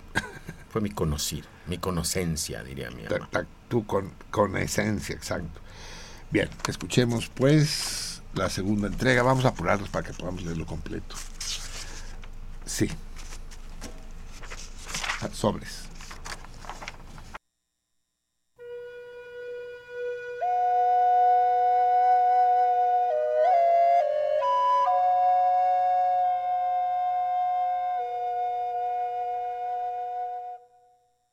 El rancho El Paraíso de don Manuel Osuna era enorme y combinaba la siembra de caña de azúcar, maíz y hortalizas con la cría de ganado y actividades derivadas de esta. Comercio de carne, de res y cerdo en canal y elaboración y venta de lácteos. Queso, jocoque, crema, natas, leche bronca. Julián Maldonado era el administrador del paraíso una especie de capataz sin montura, entregado a los números y las relaciones comerciales del rancho. Lo mismo se encargaba del trapiche que de surtir al mercado local y otros de los alrededores de todo lo que el rancho producía. Era el brazo derecho de Manuel Osuna y estaba enamorado de Amalia, su única hija. Julián la vio crecer desde muy pequeña. De ser una niña huérfana de madre desde su nacimiento, Amalia se había convertido a sus 17 años en toda una mujer. Verla era como rezar, y Julián era devoto de la muchacha, bonita, de buen ver. Amalia, por su parte, no era indiferente a la devoción del hombre. Se miraban todo el tiempo, y más de muchas veces le sonreía. Iba a decir, le coqueteaba. Para Manuel, las miradas entre su hija y su hombre de confianza no pasaron desapercibidas, y aunque al principio las consideró inapropiadas, no las desaprobaba del todo. Le incomodaba un poco la diferencia de edad entre ellos. pero terminó por aceptar esto como una ventaja, pues su dilatada experiencia le aconsejaba poner a su única heredera en buenas manos. Nadie mejor que Julián, pensaba.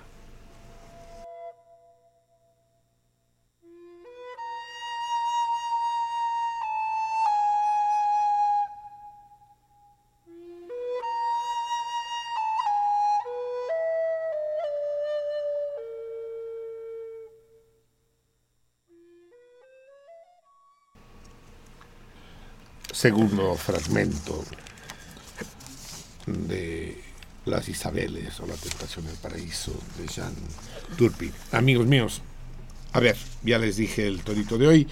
Déjenme hablar del torito mensual, puesto que es el primer martes de abril. Primero hablemos del torito de marzo. Usamos, ya saben ustedes, los, el calendario gregoriano porque sería muy complicado utilizar, aunque a lo mejor podríamos hacer, ¿eh? utilizar el calendario.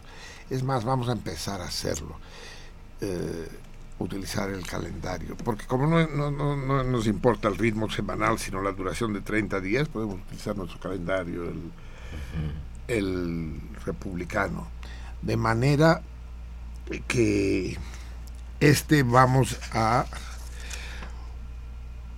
vamos a hacer este torito que les voy a plantear en este momento, no solo para el mes de Germinal, que es, o sí, solo para el mes de Germinal, que coincide más o menos con el con el 21 de abril, o sea, dentro de dos programas. ¿eh? no, es demasiado corto. Que sea germinal y floreal. No, hasta el 21 de mayo porque ya ven cómo anda el correo. Así que hasta el 21 de mayo, les voy a decir exactamente la fecha del, a ver si el 133 me puede decir cuál, a qué, a qué día corresponde el último día de Floreal. ¿Me lo dices? El 30 Floreal, en que cae. Y les planteo el torito, pues primero vamos a resolver el torito del, del mes anterior, que todavía, el último que hacemos con el calendario gregoriano. Gregoriano. La pregunta era eh, eh, el conjunto de qué animal es conocido con eh, el nombre que coincide con el de un género musical. Ya les dije varias veces, si los peces forman cardúmenes y los pájaros bandadas y los búfalos eh, manadas y las vacas rebaños, eh, ¿qué forman, qué animal forma un grupo cuyo nombre coincide con el de un género musical? Pues son las serpientes cascabel, amigos, cuyo conjunto, cuyo grupo se llama rumba. Un conjunto de serpientes cascabel, únicamente cascabel, no de otras serpientes, es conocido como rumba que pueden escribirlo en español sin H y que en inglés intercalan una H entre la R y la U. Y tenemos, yo había dicho que teníamos dos respuestas correctas en la prisa del programa anterior, pero es que además esto es, es extraño porque viene, dice Renan del Jesús Coquis, o Coquis, pero creo que esto es una dirección, ¿verdad? Renan del Jesús Coquis, 37 bis. Yo- ¿Tú sabes de alguien que se pueda apellidar 37 bis? No. Apellido Hasta Hernández, nomás el digamos, pero ni siquiera. 133 es el único y no es bis. Es, es decir, el nombre debe venir exclusivamente en el sobre, porque además no trae ningún teléfono. Pero además la, la, la respuesta no es correcta, porque dice es un conjunto de animales eh, que se llama banda, pero no dice qué animales, y la banda, pues sí, música de banda puede considerarse un género, ¿no? Ujú, sí, sí. sí, sí, pero no es, no. Pero creo que Renan del Jesús es, es una calle del barrio de la Guadalupita, en, En Xochimilco. Xochimilco. Pero vamos a tener que encontrar el, el sobre, Midi, para saber quién es el salmón. Porque esto es solamente la dirección. De todos modos, no es ganar. El único salmón que dio la respuesta correcta, y me da muchísimo gusto, es nada menos que eh, José Carlos Pérez Ochoa. Este es su seudónimo, por eso no lo identifican ustedes. Ya si les digo que es el Osho Yogi, O tiene, tiene más otro, ¿verdad, Miri? El No, Osho- el Osho Yogi nada más. No, no, tiene dos. ¿Ah, sí? Ah, Sí. ok. Osho Yogi es en Twitter, creo. O, eh, y en y en Facebook se llama de otra manera, sí. Muy bien, Osho Yogi. Respondiste perfectamente. Una rumba eh, es un conjunto de serpientes de cascabel. Lee eh, su carta, creo que ya la leíste, pero Sí, ya a lo leer, leímos, es muy ya Dice el lunes 28 de marzo del presente, en el presente 2016. Queridos Marcelino, Javier y todo el cardumen. Perdón por las prisas de la carta, la letra y el formato, pero me quiero ganar mi premio y ya se acerca el último martes de marzo. Un saludo y abrazo a todos. Viva sentido contrario, viva el cardumen. José Carlos Pérez Ochoa, Osho Yogi. Respuesta al torito, rumba. A rumba of rattlesnakes, una rumba de serpientes de cascabel. Es Muy lo bien. que dice Perfecto. Aquí no es necesario filmarlo porque es la única respuesta correcta. Y te ganaste por fin, chinga tu puta madre, el, el grabado de Gabriel Macotela que ya ocupaba un sitio de honor en la Que ya lo pared tenías del salón de la casa. enmarcado sí. y todo. Muy bien, vamos con el torito del, Del de mes. lo que queda de Germinal y de Floreal. Hasta el 30, hasta el 30 Floreal. El torito, ya que hablamos en el torito de hoy de una nación sin Estado cuyo himno es bailable, díganme eh, la bandera de un país, la bandera de una nación que es en blanco y negro, que no tiene ningún otro color. Una bandera nacional en blanco y negro. Corresponde a una nación que no posee Estado, aún. Pero en eso, está, en eso andan, en eso están. Para, para ganar un, un grabado, nada menos que de René Freire. Eh, tres, ¿ya habrá recibido Lucía Villarreal el grabado René Freire que ganó? Y, ¿Ya no lo quiere? ¿Sí lo quiere? habría, habría que ver cómo le hacemos para hacérselo llegar. Eh, muy bien, el último día de Floreal es el 19 de mayo. Y, pero no me dices qué día de la semana es. No, qué día de la semana. ¿Es martes, es jueves, es viernes, es qué? Sí, porque tenemos que poner el, el, el- el martes, que será límite, para que nos digan cuál es la única bandera nacional en blanco y negro. De nuevo, una nación que no tiene Estado. Vamos a escuchar tantito qué dicen los salmones, Javier. Lupe, saludos a todos mis salmones y a mis salmones consentidos, Juan Manuel Javier Vica y en especial para Marcelino. Nos estamos preparando para la cena de los salmones. Eso, eso va a ser, eso va a ser, eso va a ser. Lupe va a asistir a la cena Salmones, la última cena, la sexta, la que hicimos en el Orfeo Catalá, no pudo asistir Lupe y esta vez sí va a venir, nos promete que va a venir. Solo eso ya es una fiesta total. Ahí va a estar nuestra Lupe. Maravilloso. No saben ustedes la ilusión que me hace y estoy seguro que a muchos de ustedes. Tal vez es el momento de hablar de la cena, ¿no? Aprovechando la llamada de Lupe. Recuerden que la cena va a tener lugar el 29 de abril. Ahí sí, mejor no le buscamos al calendario republicano, porque se me van a hacer bolas todos. El viernes 29 de abril en el restaurante Rafaelo, Piu Rafaelo, que está en San Ángel. Tenemos la dirección, San Ángel está en Insurgentes. Sur, 2108, Colonia Mivi, Mivi, Mivi, 2108, 2108. Vecinos, teléfono. Ok. En Insurgentes Sur, 2108, Colonia San Ángel. Delegación Álvaro Obregón. Código postal 01070, en la Eh, Ciudad de México. Eso es. Eh, junto al parque donde matan presidentes, junto al parque de la bombilla, frente al Sanborn San Ángel, uno de los Sanborns con más abolengo de la, de la ciudad. Hermoso. Esa terraza del Sanborns de insurgentes, ¿no? Irte a tomar tu martini ahí en un día de calor. como- ay. Poder ir y ver cómo no pasan los coches porque hay contingencia, ¿no? que, que- que disfrute, cabrón. Muy bien. Ahí está el Rafaelos. Formidable restaurante. Van a quedar ustedes maravillados, encantados. El boleto para la cena cuesta 300 pesos, todo incluido. En fin, todo. Sí, la cena, un- una copa de vino, un vaso de agua de refresco, la propina y el ballet parking, el estacionamiento, pues. Todo eso por los 300 pesos. La cena consiste de un primer tiempo, espagueti a la boloñesa, un segundo tiempo, pechuga de pollo a la parmesana con ensalada y un pastel de tres leches.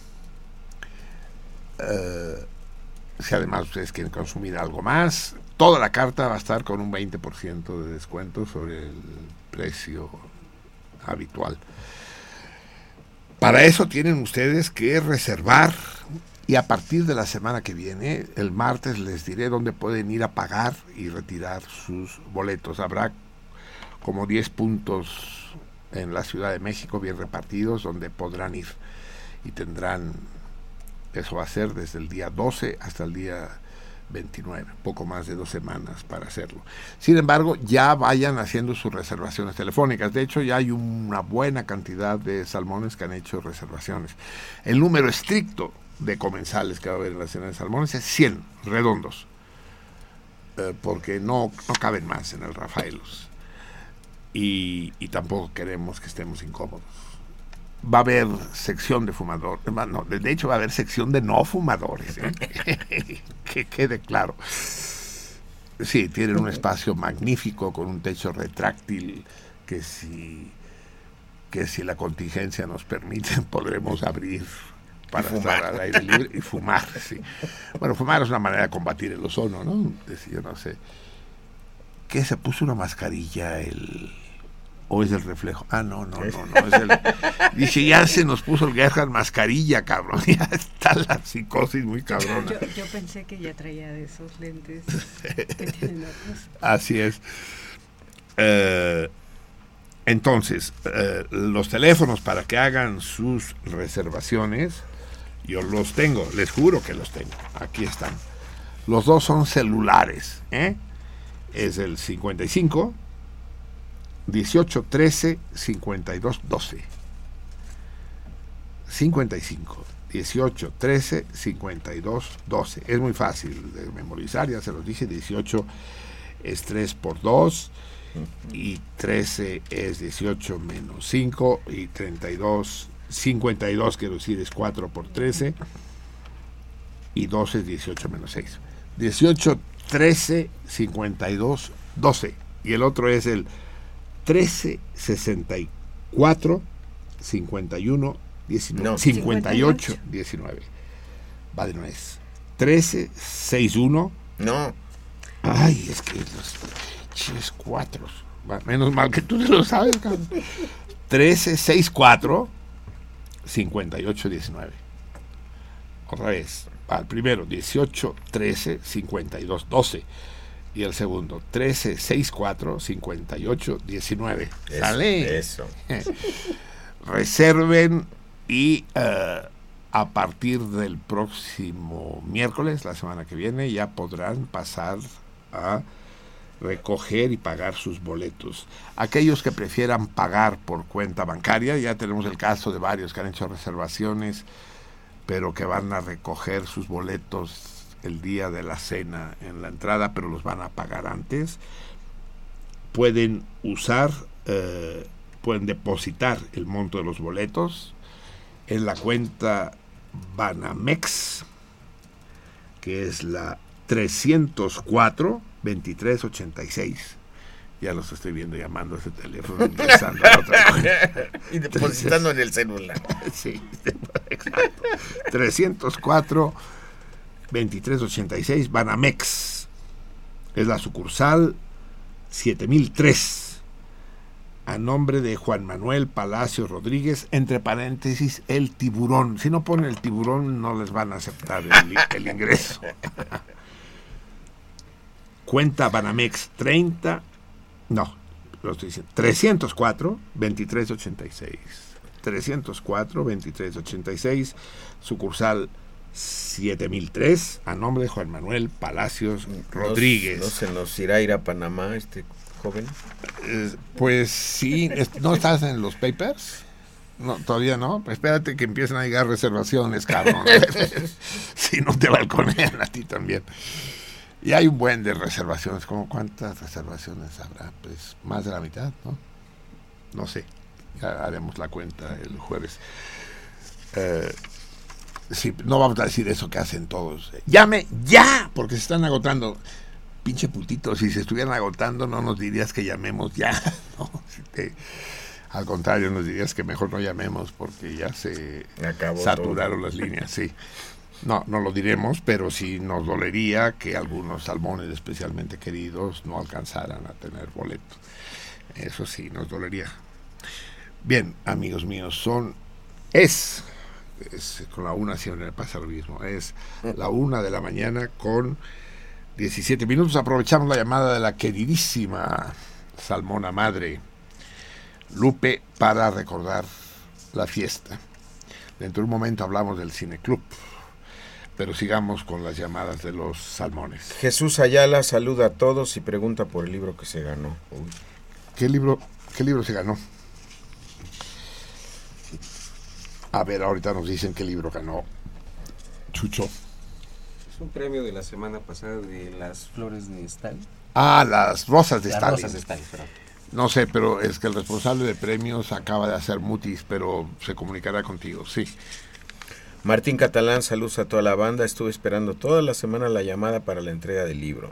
Estos hijos de la chingada solo para eso llaman, no, ay, mi libro, mi libro, mi libro.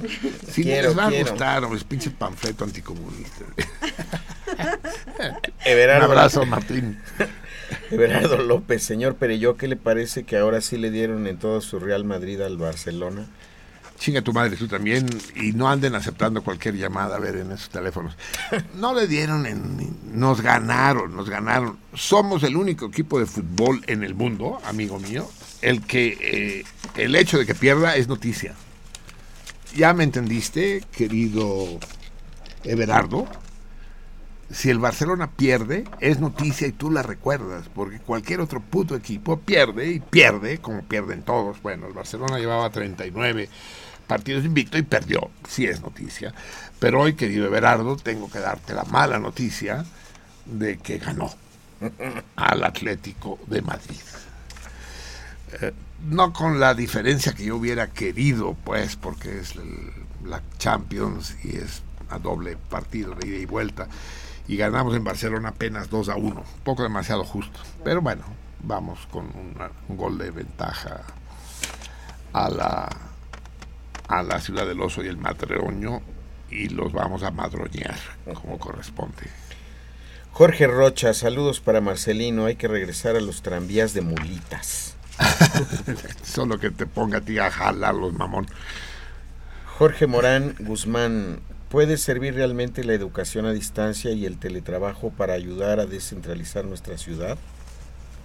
No, no, no creo, no, no, no. Lo que hay que, lo que, hay que hacer es que la gente tenga eh, fuentes de trabajo y manera de sobrevivir sin necesidad de venir a la gran urbe como, como el Ojitos. ¿Se acuerdan del Ojitos? Ese buen torito. El Ojitos que tuvo que llegar a la Ciudad de México para que su padre consiguiera chamba.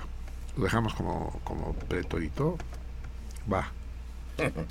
Manuel Munguía, mientras el neoliberalismo fascista siga haciendo estragos en los pueblos del mundo, poniendo a la humanidad y a la vida en un callejón sin salida, a la vida que no vale nada y que mañana será demasiado tarde ante tanto egoísmo, violencia y miedo que también dejarán de existir. El futuro es hoy, mañana historia. Aún persiste, sí aún persiste la vida. Puta, me encanta el Manuel Munguía. Y yo creo que ya debemos considerarlo capsulista, ¿no? Se avienta su cápsula el Manuel Munguía. Es bonito eso, me gusta ese final, ¿eh? Que dice, el futuro es hoy, mañana es historia. De poca madre, güey. Bien, Manuel.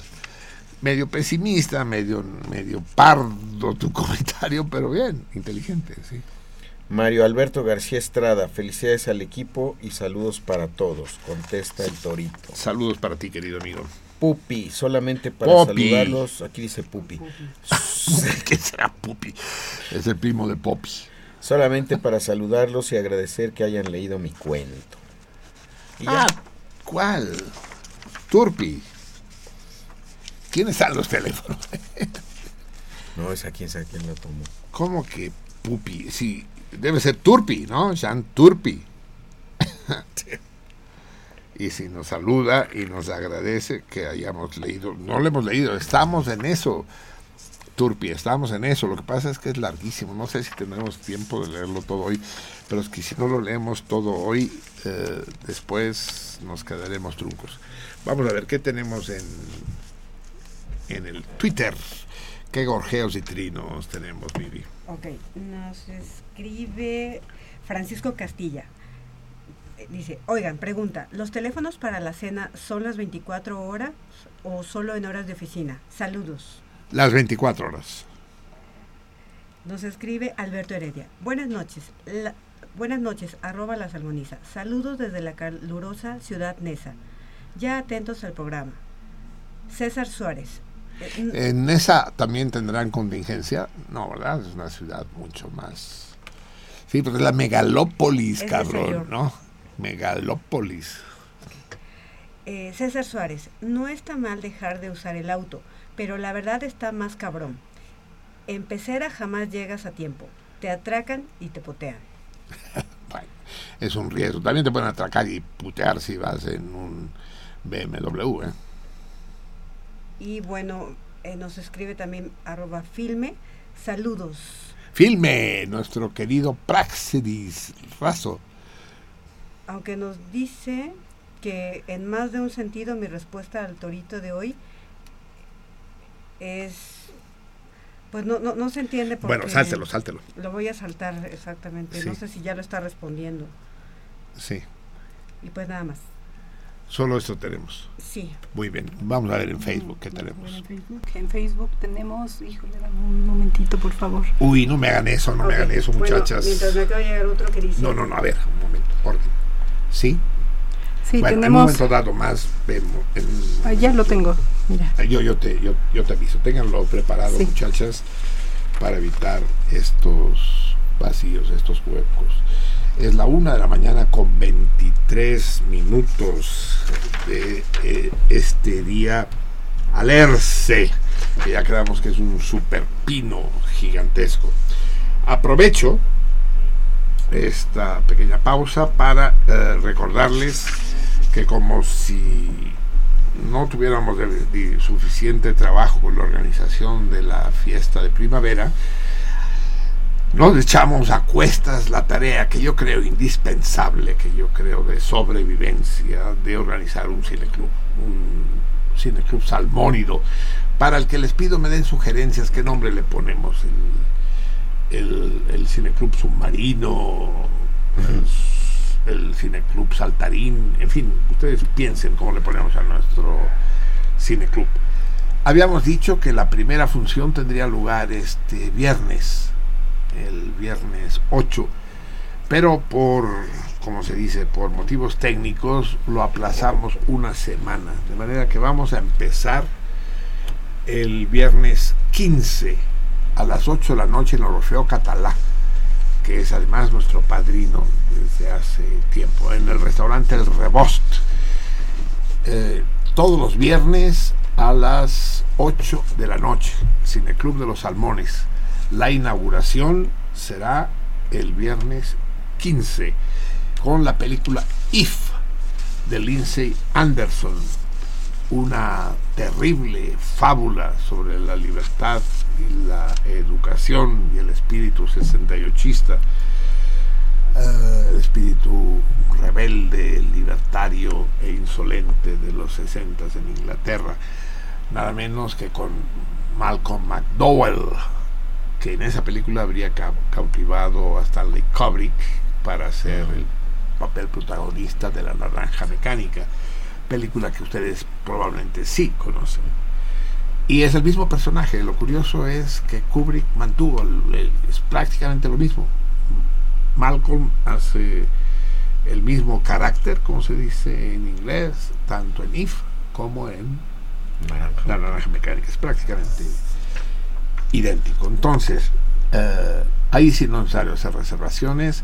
La entrada al cine club va a costar 15 pesos y eh, el consumo es la sala es una- la sala de un café, es un cine café, podrán consumir lo que ustedes deseen.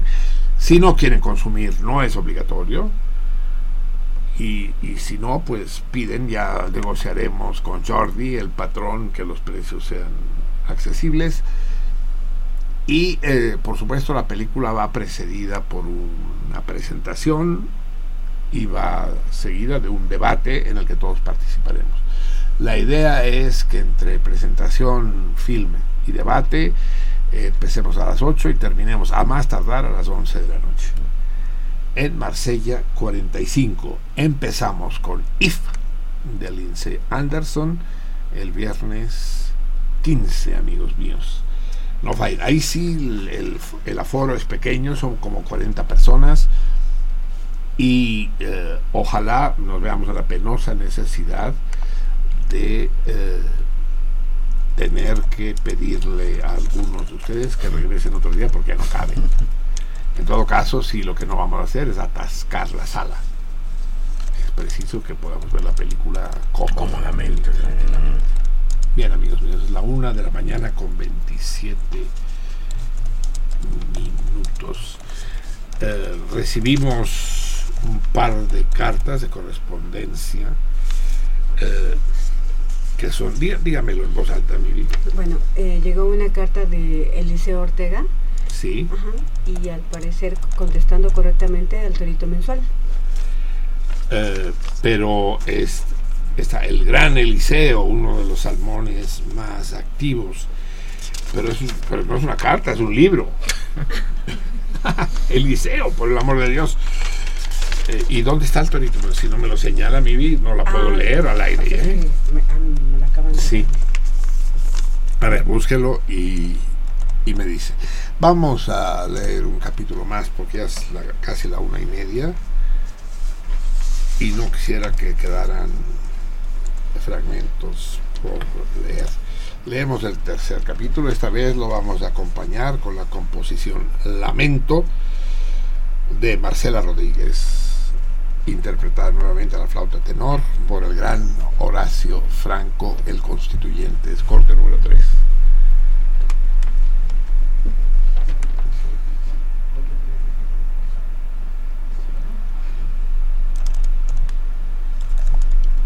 Sigo hablando.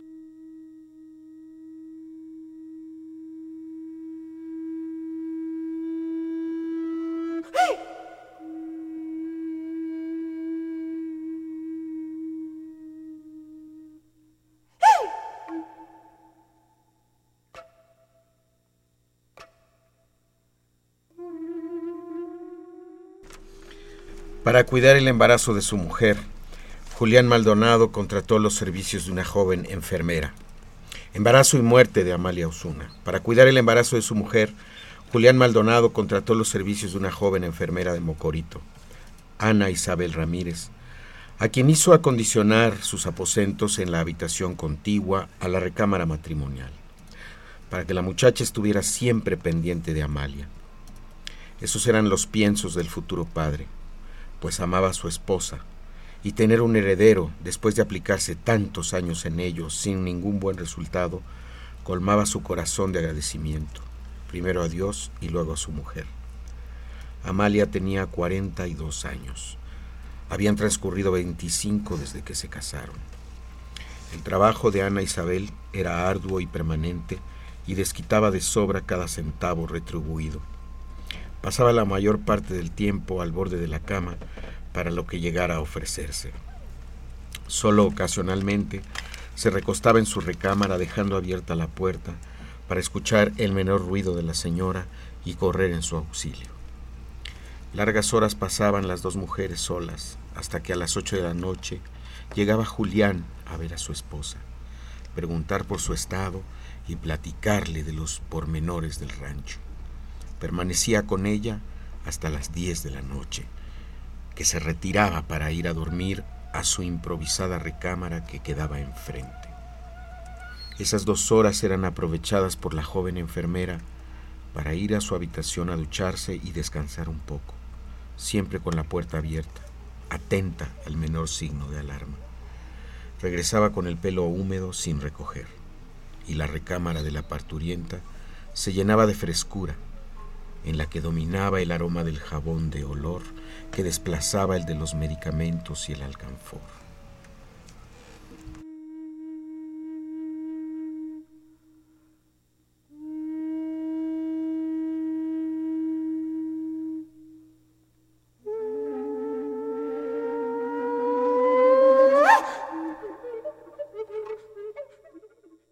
Al sexto mes de embarazo, los achaques de la parturienta se incrementaron ostensiblemente al grado que la joven enfermera pasara las últimas 72 horas pegada a la cama, checando todos síntomas, intensidad y frecuencia de los dolores, temperatura, presión y ritmo cardíaco, posición de la criatura que se revolvía en el vientre.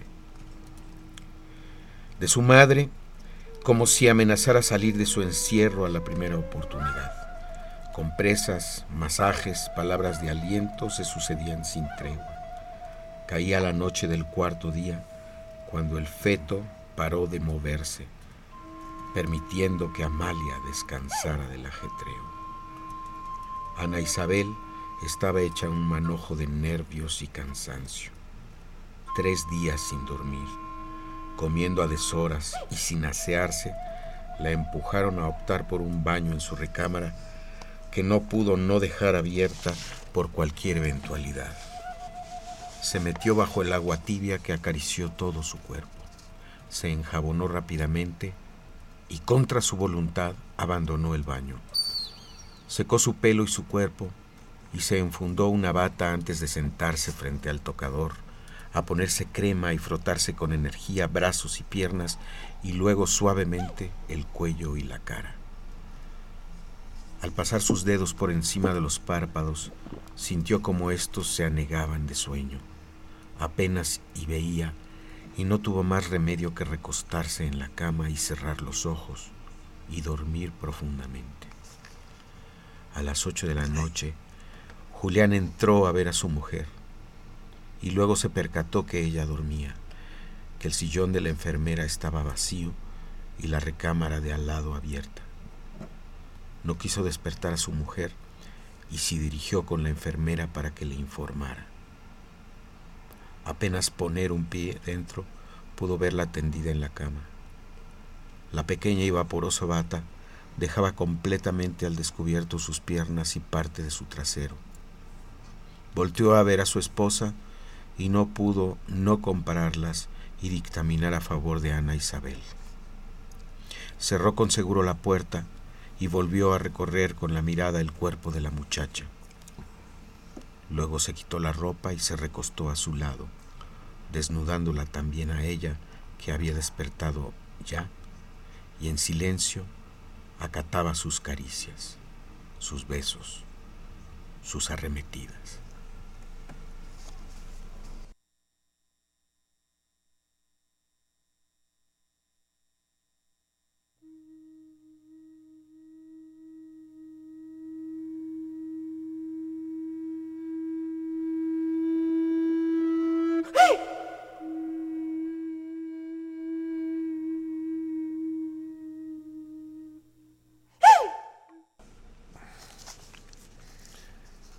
Uf.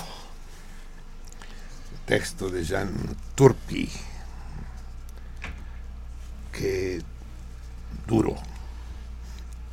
A veces la maestría es una maldición. ¿No? Es como el cuchillo en manos de un psicópata. Muy bien amigos, dentro de un momento continuamos con el cuarto fragmento de la lectura. Tendremos que apurarnos, sí, porque nos queda apenas una hora de programa y todavía nos queda un buen fragmento. A ver, Eliseo Ortega, eh, sí, responde correctamente al, al torito, pero ¿esto cuándo llegó? Me lo dio hace ratito. Desde hace varios días y yo llegando aquí a Radio Universidad lo, lo puse aquí con las cartas. Ya, Ah. ya llegó a tiempo, pues. Sí, pero eso me lo tenían que decir hace un momento, al Pero es principio que- del programa. Sí, pero yo no sabía que Porque ya, di- yo, ya- yo lo traje y lo entregué. porque ya dimos como ganadora a Oscar Bell, digo a Oscar Bell, a Osho Yogi, y eh, de modo que ahora le digamos a Osho Yogi, no, pues siempre, siempre, siempre no. Tenía que haber entrado Eliseo en el sorteo, ¿eh? Porque su, su respuesta es Sí.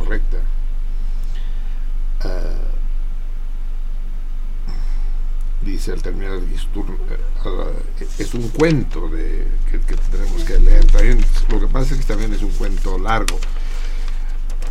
Es un cuento simplemente, no, no largo como el de John Turpin, pero que termina así. Al terminar la historia y su turno laboral como el animal de la fábula, la serpiente cascabel fue por su novia y se fueron de rumba, con su rumba al mejor antro del pueblo. Sí, ah, lástima. Aquí sí cometimos un error. Y es que Eliseo era difícil saber que esto que nos estabas Contando. diciendo sí, contenía la respuesta al torito. Pasó desapercibido porque ni siquiera aparece como una carta, sino como desde el principio como una narración de ficción. ¿no? Sí, sí. Entonces era así prácticamente imposible. El premio se mantiene entonces para Osho Yogi, obviamente, el grabado de Macotela. Y, y a Oscar lo vamos a incluir en los A Eliseo. premios. ex- digo, a Eliseo lo vamos a incluir en los en el sorteo de los premios extemporáneos del día de la fiesta de, del 29 de abril con todos los extemporáneos que se han ido, se han ido acumulando en, en estos meses. Muy bien, amigos míos, es la una de la mañana con 38 minutos.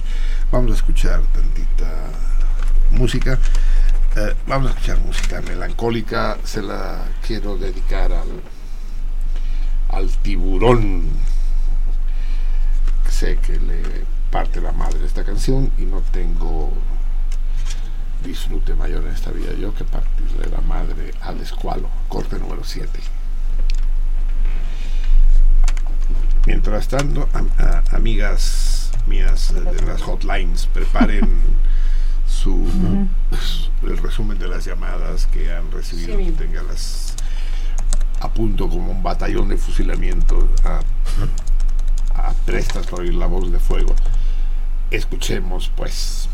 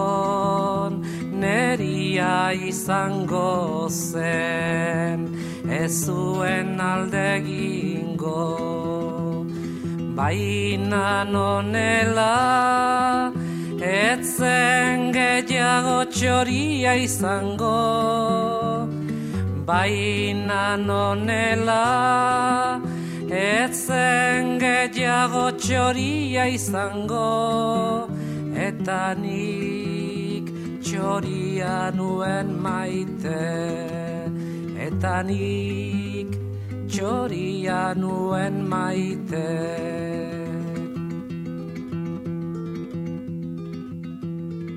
Egoak ebaki banizkion Neria izango zen Ez zuen alde egingo Baina nonela Ezen gehiago txoria izango. Baina nonela Etzen gehiago txoria izango Eta nik txoria nuen maite Eta nik txoria nuen maite Lara lara lara lara lara lara lara lara lara lara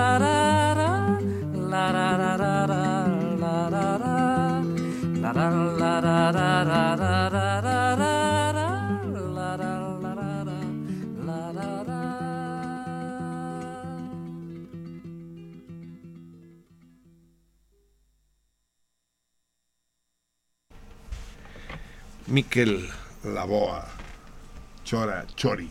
El pájaro es pájaro. ¿El pájaro es pájaro? Así dice. No, hay un problema de traducción ahí. Algo tiene que ver con pájaro, las dos cosas, sí, porque choria, chori. Pero Miquel nunca diría eso de que el pájaro es pájaro. Y la culebra, culebra. y, y no se pueden juntar. En todo caso, ya ahorita averiguamos exactamente el- la letra. La letra no, porque el vasco es absoluta. Ya les conté y hoy no tengo tiempo de repetírselo ese cuento maravilloso, la Pimpilimpausa, sobre el origen del pueblo vasco, ¿no? Mara- maravilloso. Eh, ¿Tenemos alguna llamada más? Una llamada de Praxedis Razo. Quiero mandar un saludo a todos. Estuvo de lujo el prólogo mancerista. Sigo viendo lo del cineclub, estoy al pendiente. Mancerista, puta, si Y lo llego a ser antimancerista, claro. y contesta el torito. y, con- y con- y contesta el torito del día de hoy, exactamente. Eh, sí, Praxis Razo es, va a ser un colaborador, no solo asistente, sino tiene que ser uno de los padrinos, el padrino de nuestro cineclub. Obviamente la iniciativa surgió cuando estaba él aquí, eh, invitado por nosotros al programa.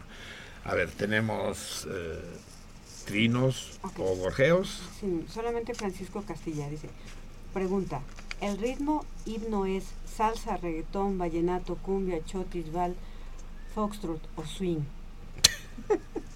No entiendo. Quiere una ¿Ustedes pista. Quiere una pista. Ah, ¿está preguntando? Ajá. Es que no sé. El ritmo del himno es salsa, reggaetón. Ah, ah, el ritmo del himno. Eh, uy, no sé, al rato le pregunto a mis amigos que saben. Ah, Además quiere, qui- quiere una ayudita, quiere un hint el amigo. Igual más al rato Francisco sale, pero para eso tengo que preguntárselo a- aquí a la Vica o al Javier que saben de mala música porque pues, yo esas cosas Sí, sí, cómo no. sé. ¿Hay algo más ahí? Pues César Suárez contesta el torito. Filme nos escribe, dice que va a llamar en cuanto termine el programa. Filme Ah, es, es eh, Razo. Razo, sí. ¿Y qué más? Y nada más. Muy bien. Entonces en Facebook tenemos. Eh, en Facebook dice Enrique Martínez, el Ojitos me pareció verlo en una película de Buñuel, ¿o será mi imaginación? Un saludo a todo el equipo de sentido contrario. ¿Cómo se puede catalogar a un salmón que va en doble sentido contrario?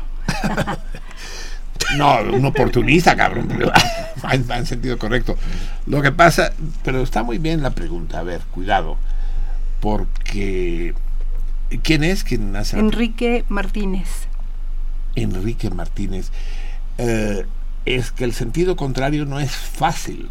Es- esto ya lo hemos discutido aquí, ¿eh? Cardumen.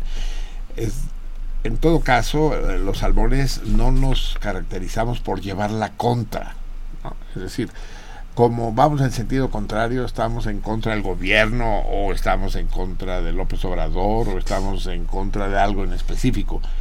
Sentido contrario quiere decir que no nos sometemos al pensamiento hegemónico, al pensamiento único. Eso no nos quiere, no, no- no nos obliga a, oponernos a cualquier cosa, por, aunque sea muy popular. Por ejemplo, el Chora Chori de Miquel Laboa es una canción amadísima y admiradísima, y eso no hace que nosotros dejemos de amarla y admirarla. No, ir en sentido contrario es difícil, no siempre es sencillo. Y las contingencias, eh, ahí sí contingencias, es decir, los rodeos inesperados aparecen a cada paso. Sí. El que va dos veces en sentido contrario es doble salmón. Eh, eh, Eder Contreras Ruiz dice saludos, ya tenía rato sin escucharlos, pero ya estoy de nuevo formando parte de la salmoniza. Julia Leticia Méndez Nava, hola a todos Otra de en la las cabina. activistas. Hola a todos en la cabina, aquí preparándome para la contingencia. Llevaré a mi hija más temprano al suburbano, pues si tiene más gente, y ni, pues si tiene más gente, sí tiene. Ni pensar ir por ¿Suburbano quiso autopista. decir el metro? El suburbano, el, No. otro. Eh, suburba- suburbano es de suburbio, no de subsuelo, ¿no? De- es que es el problema de las denominaciones. No, en México es el suburbano, es un tren suburbano, ¿no? Un tren de cercanías, sí, sí. Eh, bueno, dice el suburbano, pues sí tiene más gente. Y ni pensar ir por autopista, pues al quitar el tren aumentó la circulación de trailers. Pingüe, negocio de los políticos del Pingüe, pingüe. Pingüe. Pero dice, ah sí, pingüe, perdón. Pingüe, pingüe. Negocio de los políticos. eh, eh, Anodino. Del no, no, no, al contrario, eh, fructífero. Ah, pingüe, negocio de los políticos de la Estafó de México. ¿Del qué? Estafó. De la estafa, ¿será? Del estafó de México. Sí. No sé si no lo veo escrito, no podré corregirlo. Estafó, sí. tal cual, estafó Sí, con acento en la O. Es que nuestros lectores de, de la correspondencia con los salmones tienen que ser un poco... Adivinos. Sí, ¿no? Y, y lectores de textos herméticos, exacto, ¿no? Y- exacto. Y descifradores de piedras de Rosetta, ¿no? Y ah, bueno, el. Exactamente. Eliseo Ortega León, aparte de ser su, este, eh, bueno, el... ah, ah, bueno, dice aquí, hace años trabajé en la Auditoría Superior de la Federación, en el Ajusco, donde tenían un terreno rentado frente al Six Flags. En una ocasión nos aplicaron una encuesta para saber dónde vivíamos y el tiempo que ocupábamos en transporte para asistir al trabajo. El resultado fue que ellos mismos publicaron, el que ellos mismos publicaron fue que la mayoría de los empleados era del oriente del Estado de México y que ocupaba entre tres y tres y media horas para llegar a la oficina. La encuesta se aplicó con el propósito de ubicar las oficinas de la esta eh, Auditoría Superior de la Federación en un sitio estratégico. La acción tomada fue que se compró el mismo terreno que se rentaba y se hizo las oficinas definitivas ahí, Ahí mismo, o sea, ahí mismo. Eso es el gobierno y sus acciones. se las acercaron 10 metros, pero sí, porque la Jusco ahí Six Flags es, es DF todavía, ¿verdad? Sí, sí, sí. Saludos a los Imecas, a los salmones mexiquenses, a Javier y Marcé. Marcé. Muy bien, sobre todo un abrazo a los Imecas, sí. Y hace alusión a lo del torito.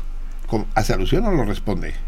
Hizo alusión a lo del torito mensual que mandó la carta y que no este Ah, fue que, que es que leída no es una carta, es un cuento, pues, en el que incluye la la, respuesta. respuesta. al torito, sí, no es una carta.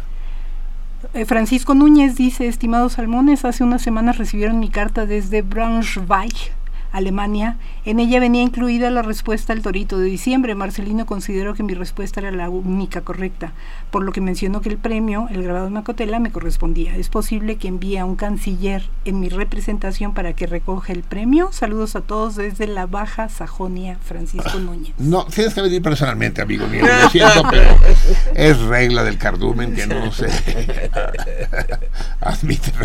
Por supuesto, querido, por supuesto. Ya Bol manda, manda a tu a, a tu canciller, nada más que canciller, o sea, el primer ministro va a mandar. Sí, sí, por supuesto. Y X C Acatl Topiltzin Quetzalcoatl. Saludos, esperando que todos se encuentren con bien. Fui reclutado por el liceo. Buenas noches, a partir de este programa me integro a la salmoniza que va siempre en sentido contrario, que conocí gracias a Eliseo Ortega León, que fue mi enganchador. Saludos y estaré aquí para cualquier marcha, meeting, plantón, paro escalonado o de ser necesaria mi presencia, alguna visita a la pulquería. Mexicatiagui. Sí. Eh, mañana te, es- esperamos a las 6 de la mañana porque vamos a tomar eh, la jefatura de gobierno del, del- de la Ciudad de México sí, eh, y, y vamos a secuestrar a todos los funcionarios hasta que los IMECAS hayan abandonado la ciudad. Y hasta el momento dos respuestas al torito Jorge Beto Hidalgo y Adriana Soriano Medel. Muy bien, amigos míos. Faltan ocho minutos para las 2 de la mañana. Vamos a leer un fragmento más en esta carrera contra el tiempo de, eh, de este texto bellísimo. Ay, es que no vamos a tener tiempo, ¿eh? es inútil que corramos. Es que sí, lo medí mal. Pero bueno, vamos a leer un par de fragmentos más. Y el desenlace del cuento, desgraciadamente, amigos míos, se los prometemos para la semana que viene. Vamos a procurar no tener invitados para que podamos seguir leyendo a Jean Turpi. Esta vez, el, el siguiente fragmento lo vamos a acompañar con eh, Ofrenda de Mario Lavista eh, para flauta de voz. ¿Qué es la flauta de voz? ¿Flauta de voz? Yo creo que esto quiere decir voice flute. No, lo que pasa es que se Ah, refiere voz a que y flauta. ajá, sí, Ah. sí, o a que o a que mientras está tocando está hablando. Es una técnica que el, el- el habla es un soplo, entonces uno puede hablar y Mientras está tocas. eh, mientras tocas. Que toca con el culo. como No, no, no, no, sí. uno, dos, tres, cuatro, cinco y entonces suena. Sí, Hay que sí, una sí, eso, lo hacía yo de niño, sí. Ah. es voz y flauta, pero de un solo intérprete, pues, ¿no? sí. Es, es el mismo. Horacio. Pero al mismo tiempo, Sí, dices, no, sí. no deja de tocar para.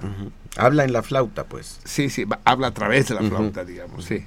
Qué curioso. Bien, ofrenda de Mario Lavista y el siguiente capítulo de las Isabeles de Jean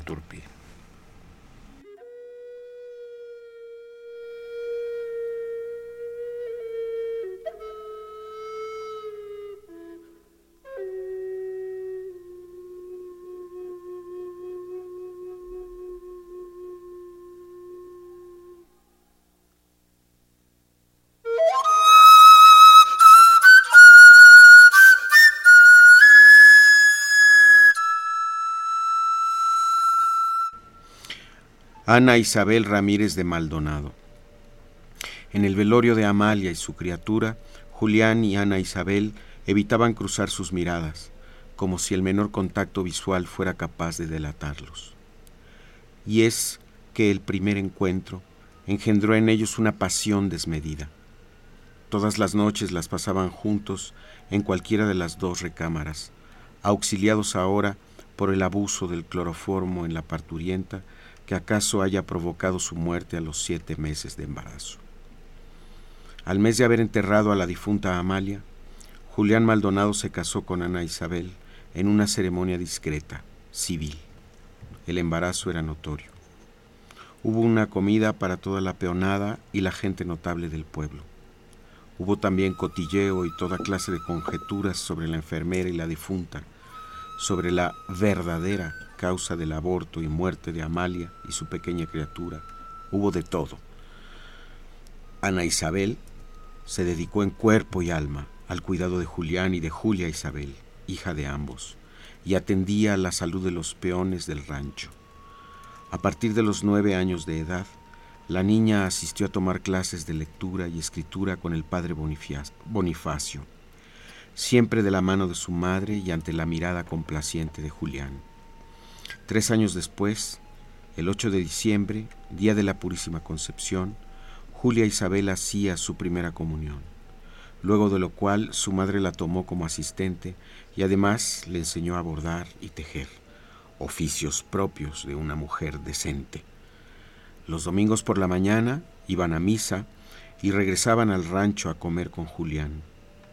A eso de las cinco de la tarde salían los tres a pasear por la plazuela, él adelante, altivo, seguido por sus mujeres. Luego de dos o tres vueltas, el hombre se iba a platicar a la comisaría mientras ellas seguían paseando divertidas, saludando a quienes se atravesaban a su paso, que amablemente les devolvían el saludo. Y así muchos años, hasta que un día se presentara Ernesto Rentería a El Paraíso y le pidiera a Julián la mano de su hija.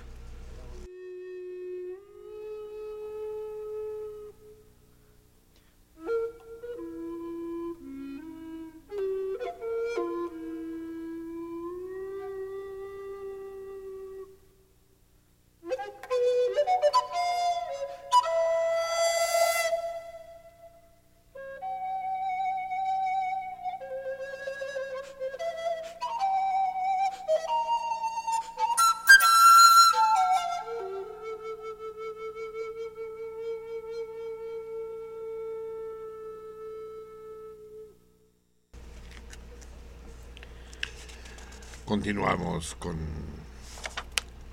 con este texto difícil de describir. Hay algo sin duda de, del drama rural. Lo que realmente estremece es el estilo de Jean Turpi. Eh, a veces remite a Rulfo, a veces eh, remite a García Márquez, a veces a Miguel Ángel Asturias, o sea, se inscribe dentro de esta de esta corriente postnaturalista, diría yo, del, del relato latinoamericano. Y se inscribe sobre todo porque en, en México la novelística no ha sido demasiado fructífera. Yo creo que hay un solo novelista de, de talla internacional en México y que no practica este género, que es Fernando del Paso. Eh, lo, la novelística mm, de los otros países, como los que acabo de mencionar, desde,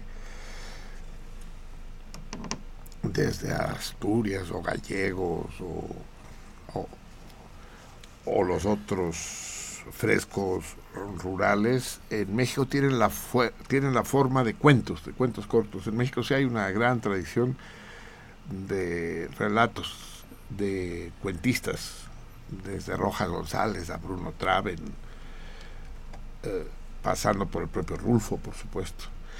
Y, pero el estilo, el estilo de Turpi es realmente sensacional. Eh, pues se van a tener que quedar picados porque no vamos a terminar, amigos míos. Ya son las 2 de la mañana. No puedo no hacer un comentario a lo que ya mencionó el doctor Moreno Wunsch en su comentario y es los famosos documentos de Panamá que nuestra prensa vendida no, acá, no sabe cómo llamar más que Panamá Papers, como si no tuviera traducción. Eso se traduce como los documentos de Panamá. Y, de eso se trata. Eh, la cuestión es la siguiente. Hay como, dicen como 150 personalidades del mundo, entre políticos, artistas, deportistas, aristócratas, eh, y embarran a 12 jefes de Estado de manera directa o indirecta, entre ellos al presidente Macri de Argentina o al, eh, no sé si es sultano, que chingados de Arabia Saudita, a Bashar el Assad de Siria, al propio Vladimir Putin de Rusia, que no aparece él personalmente, pero sí gente muy cercana a él, el padre de David Cameron, primer ministro del Reino Unido, al primer ministro de Islandia, que ya renunció el día de hoy ante la magnitud del escándalo, a la suegra del rey de España. Ah, este personaje. En fin, ah, y, y algunos más. Hay aquí cosas notables. Eh, no hay ningún político mexicano en contra de todos aquellos que creen que somos el país más corrupto del mundo. Pues ya ven que al menos en Panamá todavía no se enteran. Eh, sí hay algunos, algunos empresarios mexicanos. Y por ahí leí, pero se contradice porque la- las, informaciones eh, no son son congruentes, que hablarían de Caro Quintero también. Cosas parecidas re- eh, en Costa Rica, ¿no? Caro Quintero fue detenido en Costa Rica, recuerden, y algo pasó en Costa Rica, pero no lo tengo claro. En todo caso, México queda un poco a salvo de, de esta debacle. La gran pregunta, Salmones, ahora que Enrique Martínez nos preguntaba qué es eh, un salmón que va doblemente en sentido contrario. ¿Cuál es la actitud de un salmón frente a la revelación, pónganle ustedes las comillas, de, de los papeles de Panamá? Es decir, bueno, los papeles de Panamá denuncian, desvelan, revelan, develan a, a una runfla de truanes. Ah, la runfla de truanes que quedan eh, exhibidos. La pregunta clave es esta, y la formulo como buen matemático. Los autores del descubrimiento, es decir, los hackers que pertenecen a un colectivo por el periodismo libre, no sé cómo se llama, CSI. Consorcio de periodistas independientes, una cosa así. Estos periodistas, los que revelan toda esta, toda esta cochambre de las atarjeas, ¿ellos pertenecen a la runfla de truanes o ellos están libres de toda culpa? Eh, En ellos sí tenemos que creer. Putin mintió y escondió, Messi mintió y escondió, eh, el papá de David Cameron mintió y escondió. Pero estos güeyes no están mintiendo ni escondiendo. Si es la neta, los documentos de Panamá deben ser leídos eh, a pie juntillas y darles todo el crédito que merecen. ¿O no? ¿O forma parte de la misma cloaca todo esto? ¿O hay calumnias ahí? O se trata de una maniobra dirigida contra alguien en particular, aderezada y poniéndole suficien- eh, suficientes hierbitas alrededor para que pase des- desapercibida. Eh, esa es una pregunta salmónida. Yo tampoco voy a tragar lo que me sirvas en el plato así nomás, ¿eh? Ah, eh, Putin es un hijo de puta madre porque sus prestanombres se enriquecieron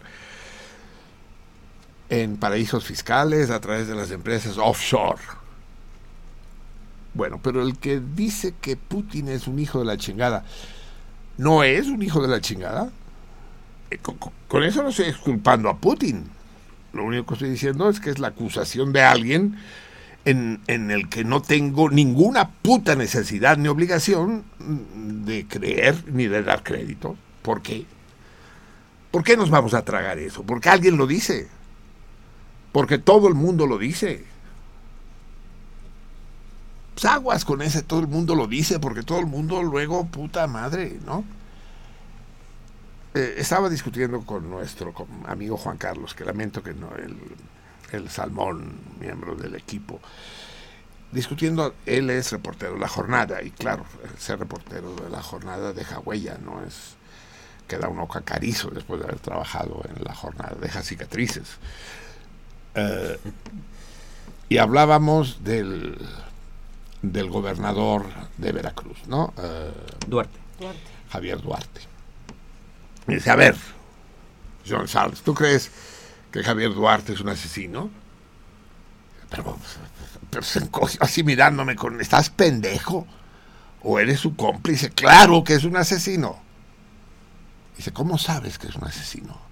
¿Ha sido algún juez lo ha condenado? ¿Ha habido un juicio? ¿Ha habido un proceso?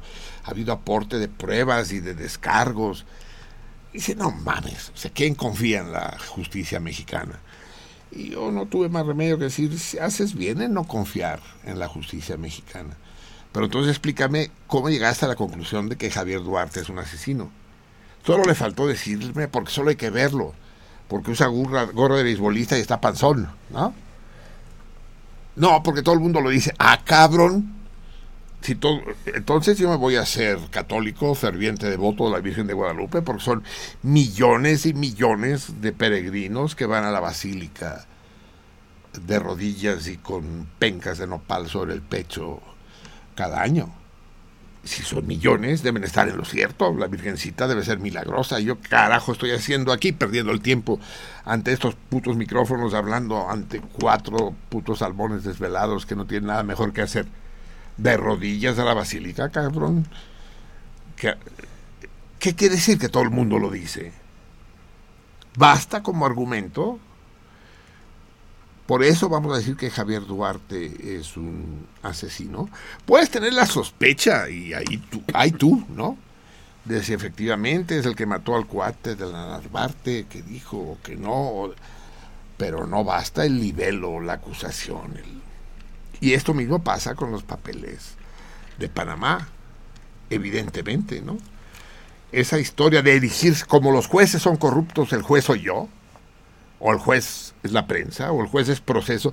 ¿Por qué estos güeyes de los papeles de Panamá eh, seleccionan a qué periódicos del mundo se lo dan y en México casualmente se lo dan a Carmen Aristegui? Bueno, Carmen Aristegui lo entiendo, por eso del orden alfabético, ¿no? La A, mocos, ¿no? Eh, pero hay proceso, que está en la P, cabrón. No, se lo dan a ellos. Y otra pregunta, salmónida. Díganme, ¿por qué no habrá ningún gringo en la famosa lista? Son impecables los gringos, ahí nadie roba, nadie tranza. El lobo de Nueva el lobo de Wall Street de Scorsese con una pinche película de ficción así como el Renacido, o sea, no, eso no es, no es verdad. Nadie tranza, nadie ¿Qué hubiera pasado, me pregunto yo, si en los papeles de Panamá, si fueran la neta, si hackers de de veras lo hubieran encontrado y desvolado, como Snowden, como, como Wikileaks y demás? ¿Qué hubiera pasado si entre los tranzas, en lugar de aparecer Macri, aparece Obama? ¿Qué sucede, salmones míos? Igual lo dan a conocer. No, cabrón, pues Obama, ver, explica, cabrón, cómo tus pinches negocios, tus pinches inversiones en las Islas Vírgenes Británicas, lo hubieran dado a conocer. Si ustedes creen que sí, apaguen el radio en este momento o cambien de estación porque no son dignos de pertenecer al cardumen. Si ustedes creen que si Obama hubiera aparecido en esa lista, lo hubieran ocultado, entonces sigan en la sintonía del 860 de AM. A otro perro con eso, con ese hueso, hombre. A otro blanco del Nilo con ese. Los salmones no comulgamos con tales ruedas de molino. No nos dejamos pescar tan fácilmente. La pesca del salmón es algo complejo, amigos míos. No es así nomás de enchilame ahí esas gorditas. No. Ahí los papeles. Y entonces dice uno, es como mi hija, ¿no? Discutiendo con mi hija cuando era jovencita, tenía 19, 20 años y discutiendo de as- estos asuntos y de, no, no, de los papeles de Panamá todavía no, porque Cualquiera apenas. pero de cuestiones similares y dice, ay papá, es que en algo hay que creer. Digo, pues tienes dos posibilidades, es decir, hacerte testigo de Jehová o, o bien creer en aquello que, que sí sabes y no pretender saber lo que no tienes modo de conocer. Yo qué sé, ¿cómo voy a pronunciar yo sobre el, el- estos 2.4 terabytes de información en 11 millones de documentos? ¿Cómo me voy a pronunciar? ¿Cómo voy a decir sí, creo en esto, no creo en esto? Sí, el papá de Cameron, yo ese viejo lo conozco bien, cabrón, ese es un tranza. No tengo por qué pronunciarme. Ahí se ven ellos y sus Peyton Place, sus calderas del diablo, y que se pongan zancadillas y se metan la verga en el culo uno tras otro en fila india. Ahí se ven. No tengo. Hay cosas sobre las que sí me puedo pronunciar y me pronuncio. Y me comprometo con ellas. Comprometo mi vida y comprometo mi muerte. Pero con, con fuegos de artificio, con, con castillos de naipes, pues no. No, no, por el amor de Dios. Ni sé qué onda con los documentos de Panamá, ni sé si Javier Duarte. Es. Si no, lo único que estoy seguro es que Jean Turpi fue el que mató a los 43 en Iguala. Eso, de eso sí no me cabe ninguna duda. Amigos míos, son las 2 de la mañana con 12 minutos. ¿Les parece que leamos otro fragmento? ¿Que damos uno más o dos más? No sé, como gustes. Eh, pues lo que nos... Yo... Sabes que me encanta. Eh, pues, a ver, deja ver qué tan largos son.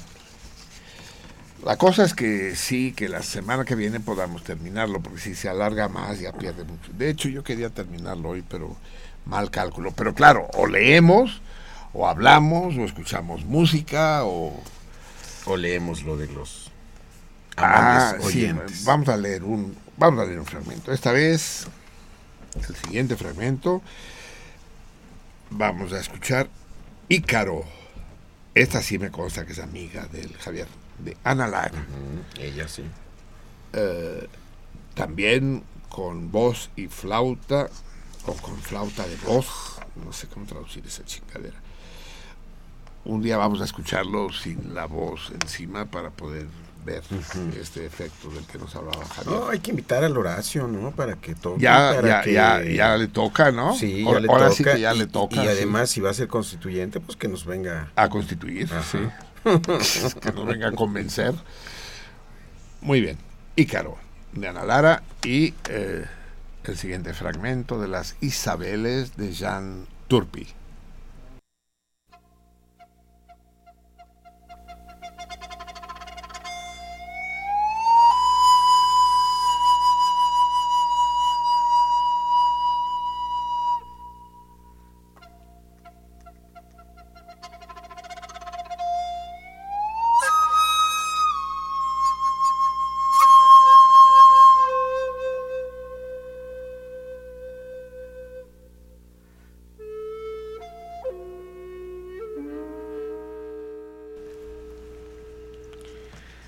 La tentación de los güeros. Cuando Gilberto Riveros llegó al rancho La Tentación a trabajar, Ernesto Rentería reconoció inmediatamente en él al mejor jinete, al mejor domador de caballos de cuantos hubiera visto y había visto a muchos. Ernesto admiraba a Gilberto y tras la trágica muerte de su padre, don Porfirio Rentería, lo tomó como sustituto de la figura paterna y apenas una semana después del sepelio lo puso al frente del rancho. El muchacho acataba sin reservas todo lo que el capataz opinaba. Su palabra era ley. Por eso, al año y medio de la muerte de su padre, a sugerencia de Gilberto, contrató los servicios de Ramiro, el hermano menor de su capataz, como veterinario del rancho. Así las cosas, Ernesto era el dueño legal y legítimo de la tentación, pero los güeros eran los mandamases. La gente conocía el rancho como la tentación de los güeros.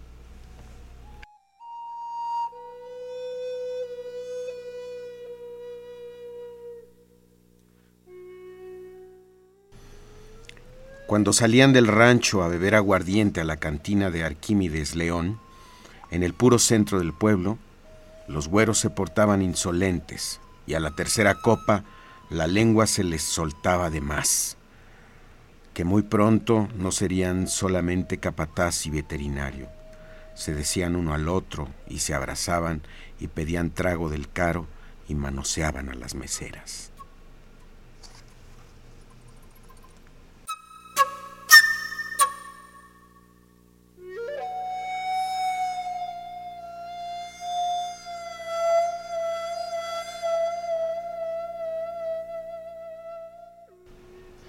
La boda de Ernesto y Julia Isabel. La boda de Ernesto Rentería Montes y Julia Isabel Maldonado Ramírez fue todo un acontecimiento en Potrerillos. Y no era para menos. Con este enlace, los dos ranchos de la localidad, el paraíso y la tentación, borraban sus límites para hacerse uno solo, enorme, poderoso, dueño de los destinos del pueblo. Su nuevo nombre no causó sorpresa las Isabeles, que correspondía a los nombres de las mujeres de los dueños de los ranchos, Ana Isabel Ramírez y Julia Isabel Maldonado. Ernesto y Julián se sabían afortunados y acaso lo eran todavía. Más tarde, no. Fue precisamente en la fiesta que Ernesto presentó a los güeros con su nueva familia. Julián fue parco, no así las mujeres, que se portaron de lo más simpáticas con los dos hermanos. Estos, por su parte, se pusieron a su disposición para lo que se les ofreciera a las patronas.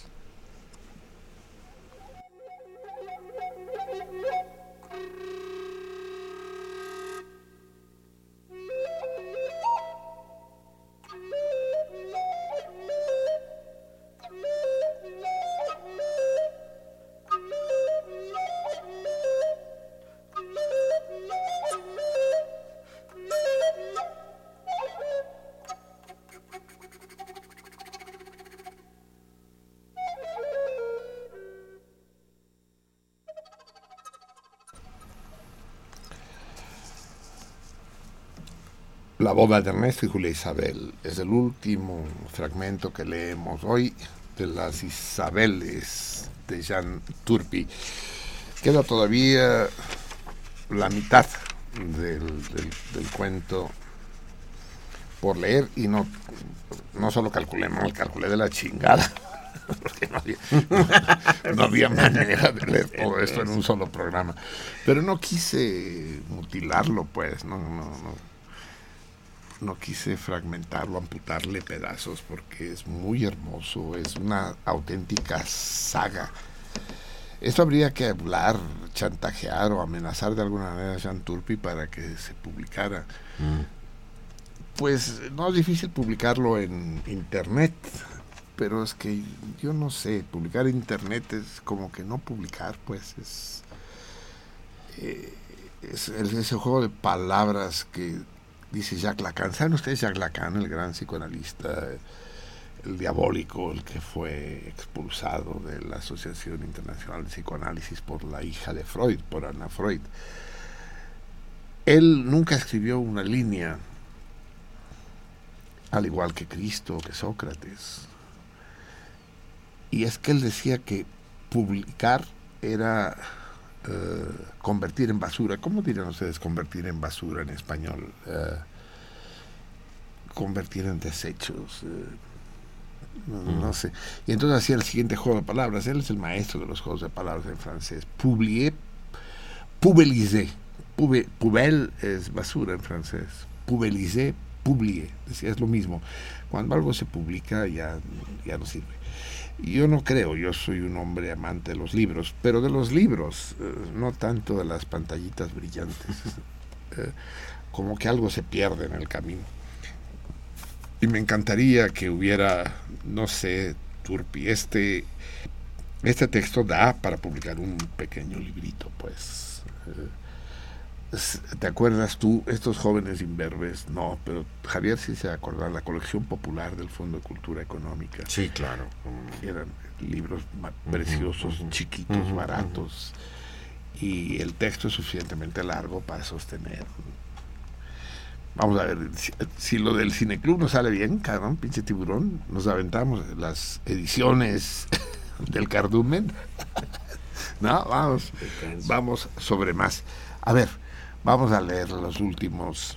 No, vamos, tenemos entre la correspondencia recibida, bueno, está el cuento de Liceo, pero ese eh, vamos a tener que esperar para leerlo. Pero nos llegan dos cartas de... No, pero no está la otra, de Fernando Almanza, Miri. Es que esta es la de hoy. Y la otra de Fernando Almanza, ¿dónde está? Las puse ahí, después No, es esa misma. Después me la regresó. No, no, no. ¿No? Después Ah, me no. la No. regresó y después, a ver. A ver. me la regreso otra vez. Sí, aquí está.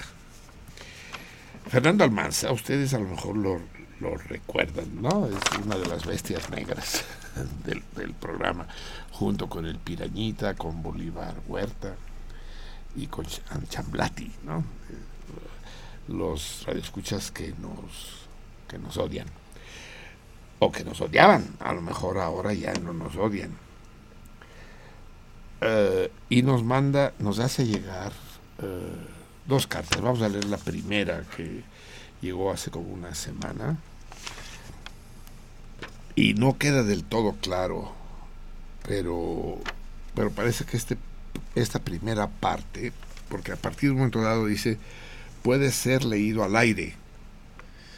Pero a ver, le voy a pedir a, al, al tiburón salmón que me diga cuál es la parte que puede ser leída al aire, la parte de arriba o la parte de abajo. Yo creo que es la parte de arriba, ¿no? O es la parte de abajo. La de arriba. ¿Sí? Pues que hay flechas para los dos lados, cabrón. sí, ¿tú qué crees? Este está, está muy, muy, ahorita vamos a tener que recorrerlo todos porque está muy esotérico. Y esta está larga. sí. ¿Cuál es? ¿Cuál leemos? No me queda claro. Puede ser leída al aire. Es que está muy extraño porque la, tiene dos flechas, una para arriba y otra para abajo y ahí... A ver, empieza a leer la parte de arriba y Pues ahí, ahí decidimos, ¿no? Fernando Almanza. Eh, C. Marcelino Pereyó, programa Sentido Contrario Radio UNAM 860. Es necesario un nuevo paradigma en el pensar disperso de la humanidad actual y actuante. A cualquier persona se le puede preguntar si es necesario un cambio en el hacer que cada quien hace. Es menester saber que los doctores en las diversas parcelaciones del saber pueden y son ignorantes de aquello que son los otros saberes y tristemente las otras especialidades. Saber mucho de poco es ser un irresponsable, legalmente autorizado para hacerlo. Hasta ahí la primera parte. Ah. a ver, lee la segunda, es que no sabemos Pues sí. Si, si había alguna cosa eh, clandestina o... El señor doctor Hernando Luján me instruyó, como a muchos otros, en el deber de tratar con mis pares. Podría ser convocado el Colegio de Arquitectos en temas como la geometría formal de las partículas elementales. Sabrán los arquis de qué se trata si les hablamos de geometrías atómicas y subatómicas. Puedo saber que existen muchos especialistas interesados en la cuanticidad geométrica de los fotones, los electrones y la gravitación. A ellos los convoco, tú incluido. Gracias. Fernando Almanza Ramírez, Ciudad de México, abril 5 de 2015. Ah, pero esta es, esta es la nueva entonces. Y esta es la vieja. No, es de hace un año. Ah, chinga, 2015 será. Eso dice allí. Pero no sé, ¿cómo, cómo llegó esto aquí? Sí. No sé. En todo caso, está cabrón. ¿No? No es cualquier texto, sí. Es decir, sí, las geometrías subatómicas como modelo para los arquitectos es realmente una sugerencia. ¿Será, será que Fernando Almanza es el que usa como seudónimo eh, nuestro salmón, el que nos manda la cápsula cada, cada semana? Munguía se llama, ¿no? Como. ¿Cómo se llama? Manuel Munguía. Manuel Munguía, ¿no? Sí, es un poco, al- un poco parecido. En todo caso, Fernando, leeremos tu otra carta la semana que viene. Eh, tu texto este me recordó, ¿no? Lo que una conferencia a la que asistí con el doctor, con el doctor, ya saben ustedes qué, qué doctor, ahorita les digo yo qué doctor, el célebre doctor, que fue fundador del Fondo de Cultura Económica. Y, ay, Dios mío. Bueno, pero médico y, y que habló en contra de la especialización en medicina. Eh, Este es, es todo un debate. eh, alguna vez eh, lo, lo- lo tendremos aquí. Eh, ¿Qué es la enfermedad? ¿Qué es la medicina? ¿Qué es curar? Y en particular, Cosío Villegas. Mis neuronas son lentas pero seguras. El doctor Daniel Cosío Villegas eh, dijo, eh, Es que esto de la especialización está cabrón. Ahorita hay especialistas en pie diabético y, en luxaciones de húmero. Y dice, y sabemos cada vez más sobre menos, hasta que llegará el momento en que lo sabremos todo acerca de nada. Amigos, son las 2 de la madrugada con 27 minutos. Eh, eh, sí, aquí nos, se nos presenta un problema. Otro, porque sí. César Suárez había mandado la respuesta correcta la semana pasada. Eh, César Suárez usa el, el nick, el seudónimo de Semilla del Mal. Eh, pero no ganó, ¿no? Sino que su respuesta fue correcta. Pero llegó tarde. Eh, Solo que la mandó a tiempo, pero fue recibida aquí una vez que la había dado yo al aire. Entonces dijimos que iba a participar hoy. Es un poco lo mismo que dice el tiburón que tenemos que hacer con la respuesta del liceo, ¿no? De introducirla no a los extemporáneos, sino al, al mes de Floreal. Sí. Eh, pero también su- supongo que eh, eh, también también responde, al Responde torito torito de hoy. de. Pero léanos qué dice. Espera, ahorita, ahorita llegamos, hay que leer qué dice y ahorita resolvemos el problema. Tenemos César. Berlanga, hago uso de mi bono para el torito de hoy. Sí, claro. Sí. Bien, está en su derecho, sí. Bueno, sí, eh, participa aunque no tiene la más puta. Eso me da mucho gusto porque que re- reconoce en voz alta y que quede constancia, queda grabado para la eternidad que no tiene la más puta idea. César Berlanga de cuál es la respuesta al torito de hoy. Muy bien. Eh, ¿qué, qué, qué- qué tenemos en, en Twitter, Mimi? Pues nos escribe Carlos Juárez. Les mando un saludo, en verdad vale la pena desvelar. Y Francisco Castilla nos manda un link y dice, en esta lista ni Panamá aparece. Solo que como estoy usando el iPhone, ahorita no lo puedo Abrir. abrir, ya lo leeremos en el próximo. El, que, el link, sí, no, Así no, no, sí, sí, sí. Y es todo. No, pero está esto además. Ah, bueno, de César Suárez, bueno, contestó el torito Sí. del día de hoy y el de la semana pasada era correcta su respuesta, pero llegó... Así es. Pero ¿y esos comentarios que usted dice? Ah, no, es que usted me dijo que le pusiera que él hacía comentarios inteligentes. En general. En general. Ah, pero no hay ningún comentario ni pendejo No, no. ni inteligente suyo. No, no, no, pero, pero me dijo, recuérdeme, No, no, no, no, sí, me gustan mucho los comentarios. Ya me había ilusionado que también había algún comentario suyo ahora, pero no. Bueno, entonces, César, la semana pasada el torito fue, recuérdenmelo, eh, ¿En qué escudo? Ah, ajá, ah, para la- la- un la águila. águila devora un águila animal. devora un Un animal. animal. exacto. Y, César Suárez descubrió el escudo ese de, la ciudad del Carmen, en Campeche, ¿verdad? ¿Qué me está enseñando, Miri? No sé, Ajá. pero nada de lo que Bueno, la está ahí tiene nada de, que ver. la respuesta de su torito. ¿Dónde está? Aquí está. Ah, chinga. Sí, sí, sí, sí, que llegó. eh, llegó a las 2 y 21, dice la hora en que lo mandó, pero no fue la hora en que se recibió, ¿verdad? No, bueno, eso llegó en el iPhone, pero aquí llegó más tarde. Sí. Eh, y responde al torito de hoy también, pero pues, no hay problema, no hay fijón, porque la respuesta que da el torito de hoy no es correcta, mi Vic, ¿cuál problema hay? No. No, no participará dos veces, pues. Ah, bueno, no sé. No, no, no, participa una sola vez porque acertó el torito de la semana pasada, Ah, pero su torito al himno bailable no es correcta, ¿no? Pero diga cuál es, a- a- vamos a, a recorrer todas las respuestas a los toritos. ¿Qué dicen ahí? Emilio Martínez dice, saludos Salmones, sugerencia de nombre para el cineclub, La Contracorriente. Saludos de parte de la Orca. Eh, y postdata, por favor, pongan la de los, la de los monjes. La de Ah, la de los monjes teporochos. monjes de por ocho. ¿Cuál es la canción de los monjes? Ah, el Carmina Burana. Ah. La taberna, ¿no? Ya, ya, La sí. taberna del Car- Carmina Burana, sí. Ya. Eh, y Eduardo Ortiz. Eduardo Ortiz dice, Marcelino, no sé catalán, esto llegó a mis manos, que es Pere Calders, Lombra de La Tzavara. La Tzavara.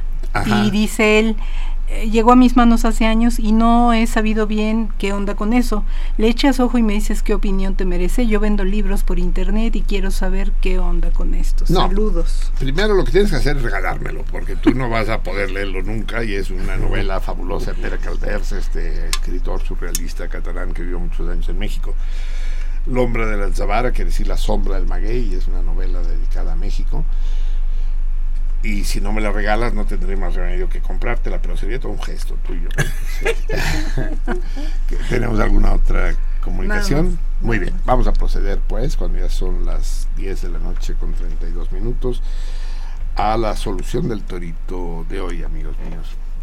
El único himno que yo conozco que es bailable es Borinqueña, o la Borinqueña, el himno de Puerto Rico. Y cada vez que lo tocan en ceremonias patrióticas y cívicas, la gente en lugar de saludar a la bandera, ponerse en pie, se pone a bailar. Eh, deberíamos haberlo traído. ¿Por qué Miri no lo busca en... No lo busca en, en el... Sí, búsquelo en YouTube y vamos a despedirnos escuchando la borinqueña, ¿no? Aquí hay otras respuestas.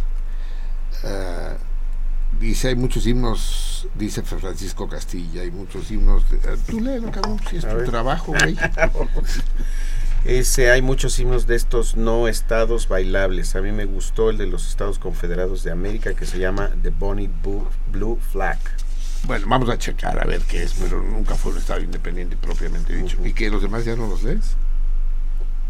Escudo de Nuevo México, no, es que esto no es de ahora. Ah, y, y lee este también, sí. César Suárez, Euskal Herría, si hoy no es bailable, antaño era canción popular tocada al inicio de los bailes. Sí, pero no vas a bailar. Ya me- hay que ser vasco para bailar eso, cabrón, no mames. Eh, ¿qué, ¿Qué me decía mi Busque la borinqueña Ajá, en el iPhone. Ah, en el iPhone. Sí, sí, para que podamos escucharla, para Sí, bueno, despedirnos. es que ya la encontré, pero bueno. Eh, entonces, ¿no hay ninguna respuesta acertada? No. Eh, a ver, eh, no te me duermas, la ver. Ujú. Dime cuáles son las respuestas al torito que tienes. Sí, no, no, no son correctas. El himno de Cataluña y no mamas, no mamas, no mamas, no papas. Sí. No, mamá. Pinche himno de sangre y de muerte. Y Jorge Beto Hidalgo, ese, ese- ese- es el Beto Pixeles, ¿no? ¿Es Jorge Beto Hidalgo es el Beto Pixeles? No, no se me No queden me viendo acuerdo, no me si- acuerdo, no me acuerdo. Bueno, Jorge Beto Hidalgo dice que el himno de Kurdistán, hijo de tu pinche madre, si lo dices en serio, me obligas a buscarlo y a documentarlo. A- pero me Aquí hay otro, aquí hay otro que dice eso. Ah, entonces a lo mejor es cierto, ¿eh? Habrá que tomarlo en serio, la nación kurda. Eh, sí, pero yo creo que simplemente dijeron, a ver, una nación que no tiene Estado, una nación que no tiene Estado, Kurdistán, cabrón. Pero a ver si dónde chingados, déjenme buscar el himno de Kurdistán y ya se los Y comunicaré. lo bailamos. Va, amigos míos, recuerden, la fiesta de sentido contrario, el 29 de abril.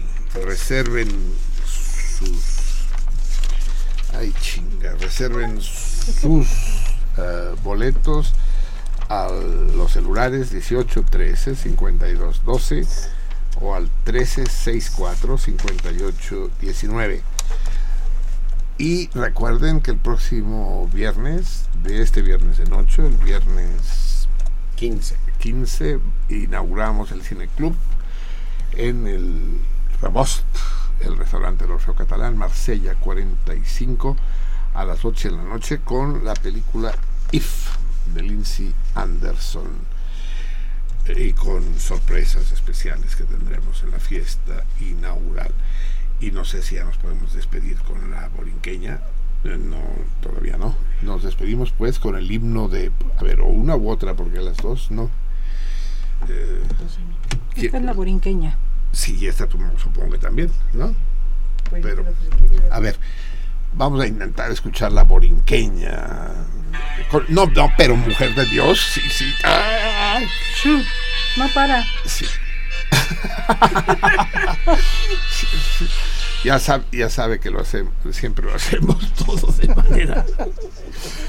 Sí, no, cuando dije vamos a escuchar la borinqueña, dije que, bueno, déjame decir buenas noches, salmones. Bueno, ¿ya está preparada? No, ¿verdad? Sí, Ay, Dios mío.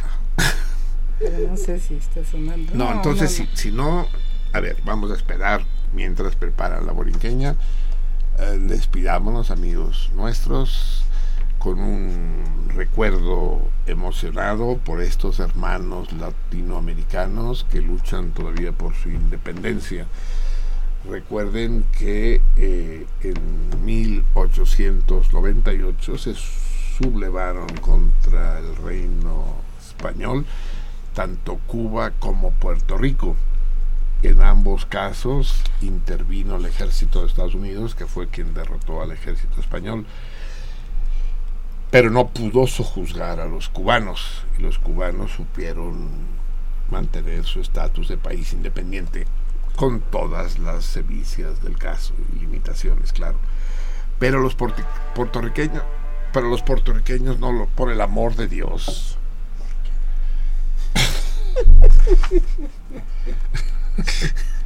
Hay un espíritu Sí, boricua es que por el- que- que sí. quiere despertar. pues, si, si, si va a seguir así, mejor renunciamos porque está eh, el pinche fantasma de los puertorriqueños nos está así, complicando la vida. sí.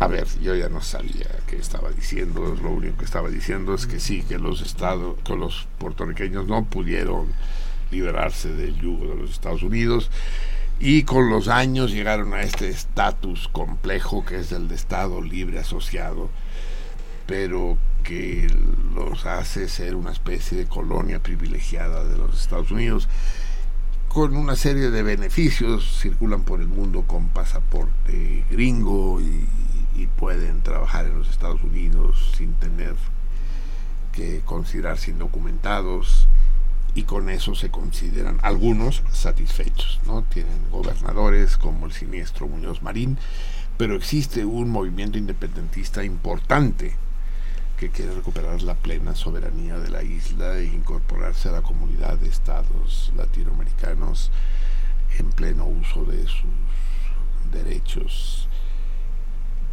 y posibilidades históricas. Muy bien, ahora a ver, yo no sé si podremos escuchar la borinqueña, en todo caso lo vamos a intentar y que borinqueña se refiere al nombre indio de la isla Borinquen, que fue de las primeras en ser colonizadas y conquistadas por los españoles.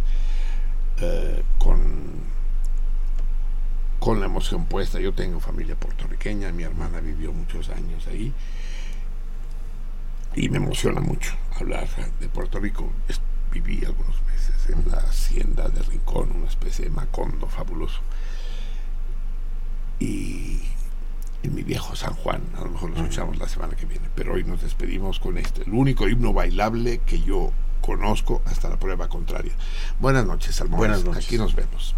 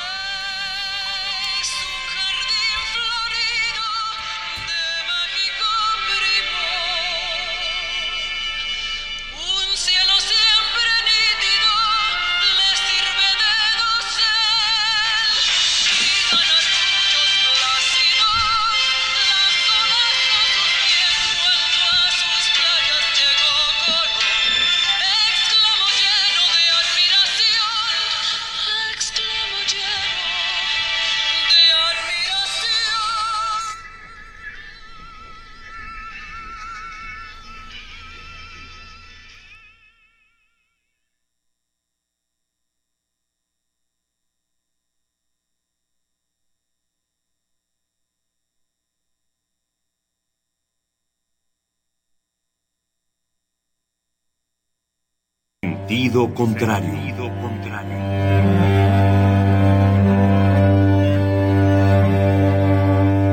El Museo Universitario del Chopo presenta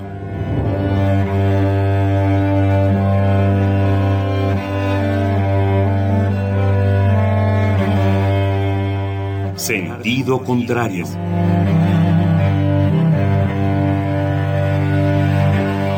Una emisión de Marcelino Perelló. Producida para Radio UNAM, con la participación de Javier Platas.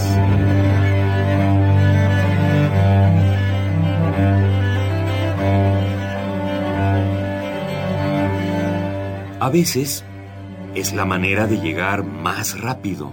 A veces, a veces es la única manera de llegar. A menudo es la manera de no llegar. Y pese a todo, casi siempre es lo único que tiene sentido.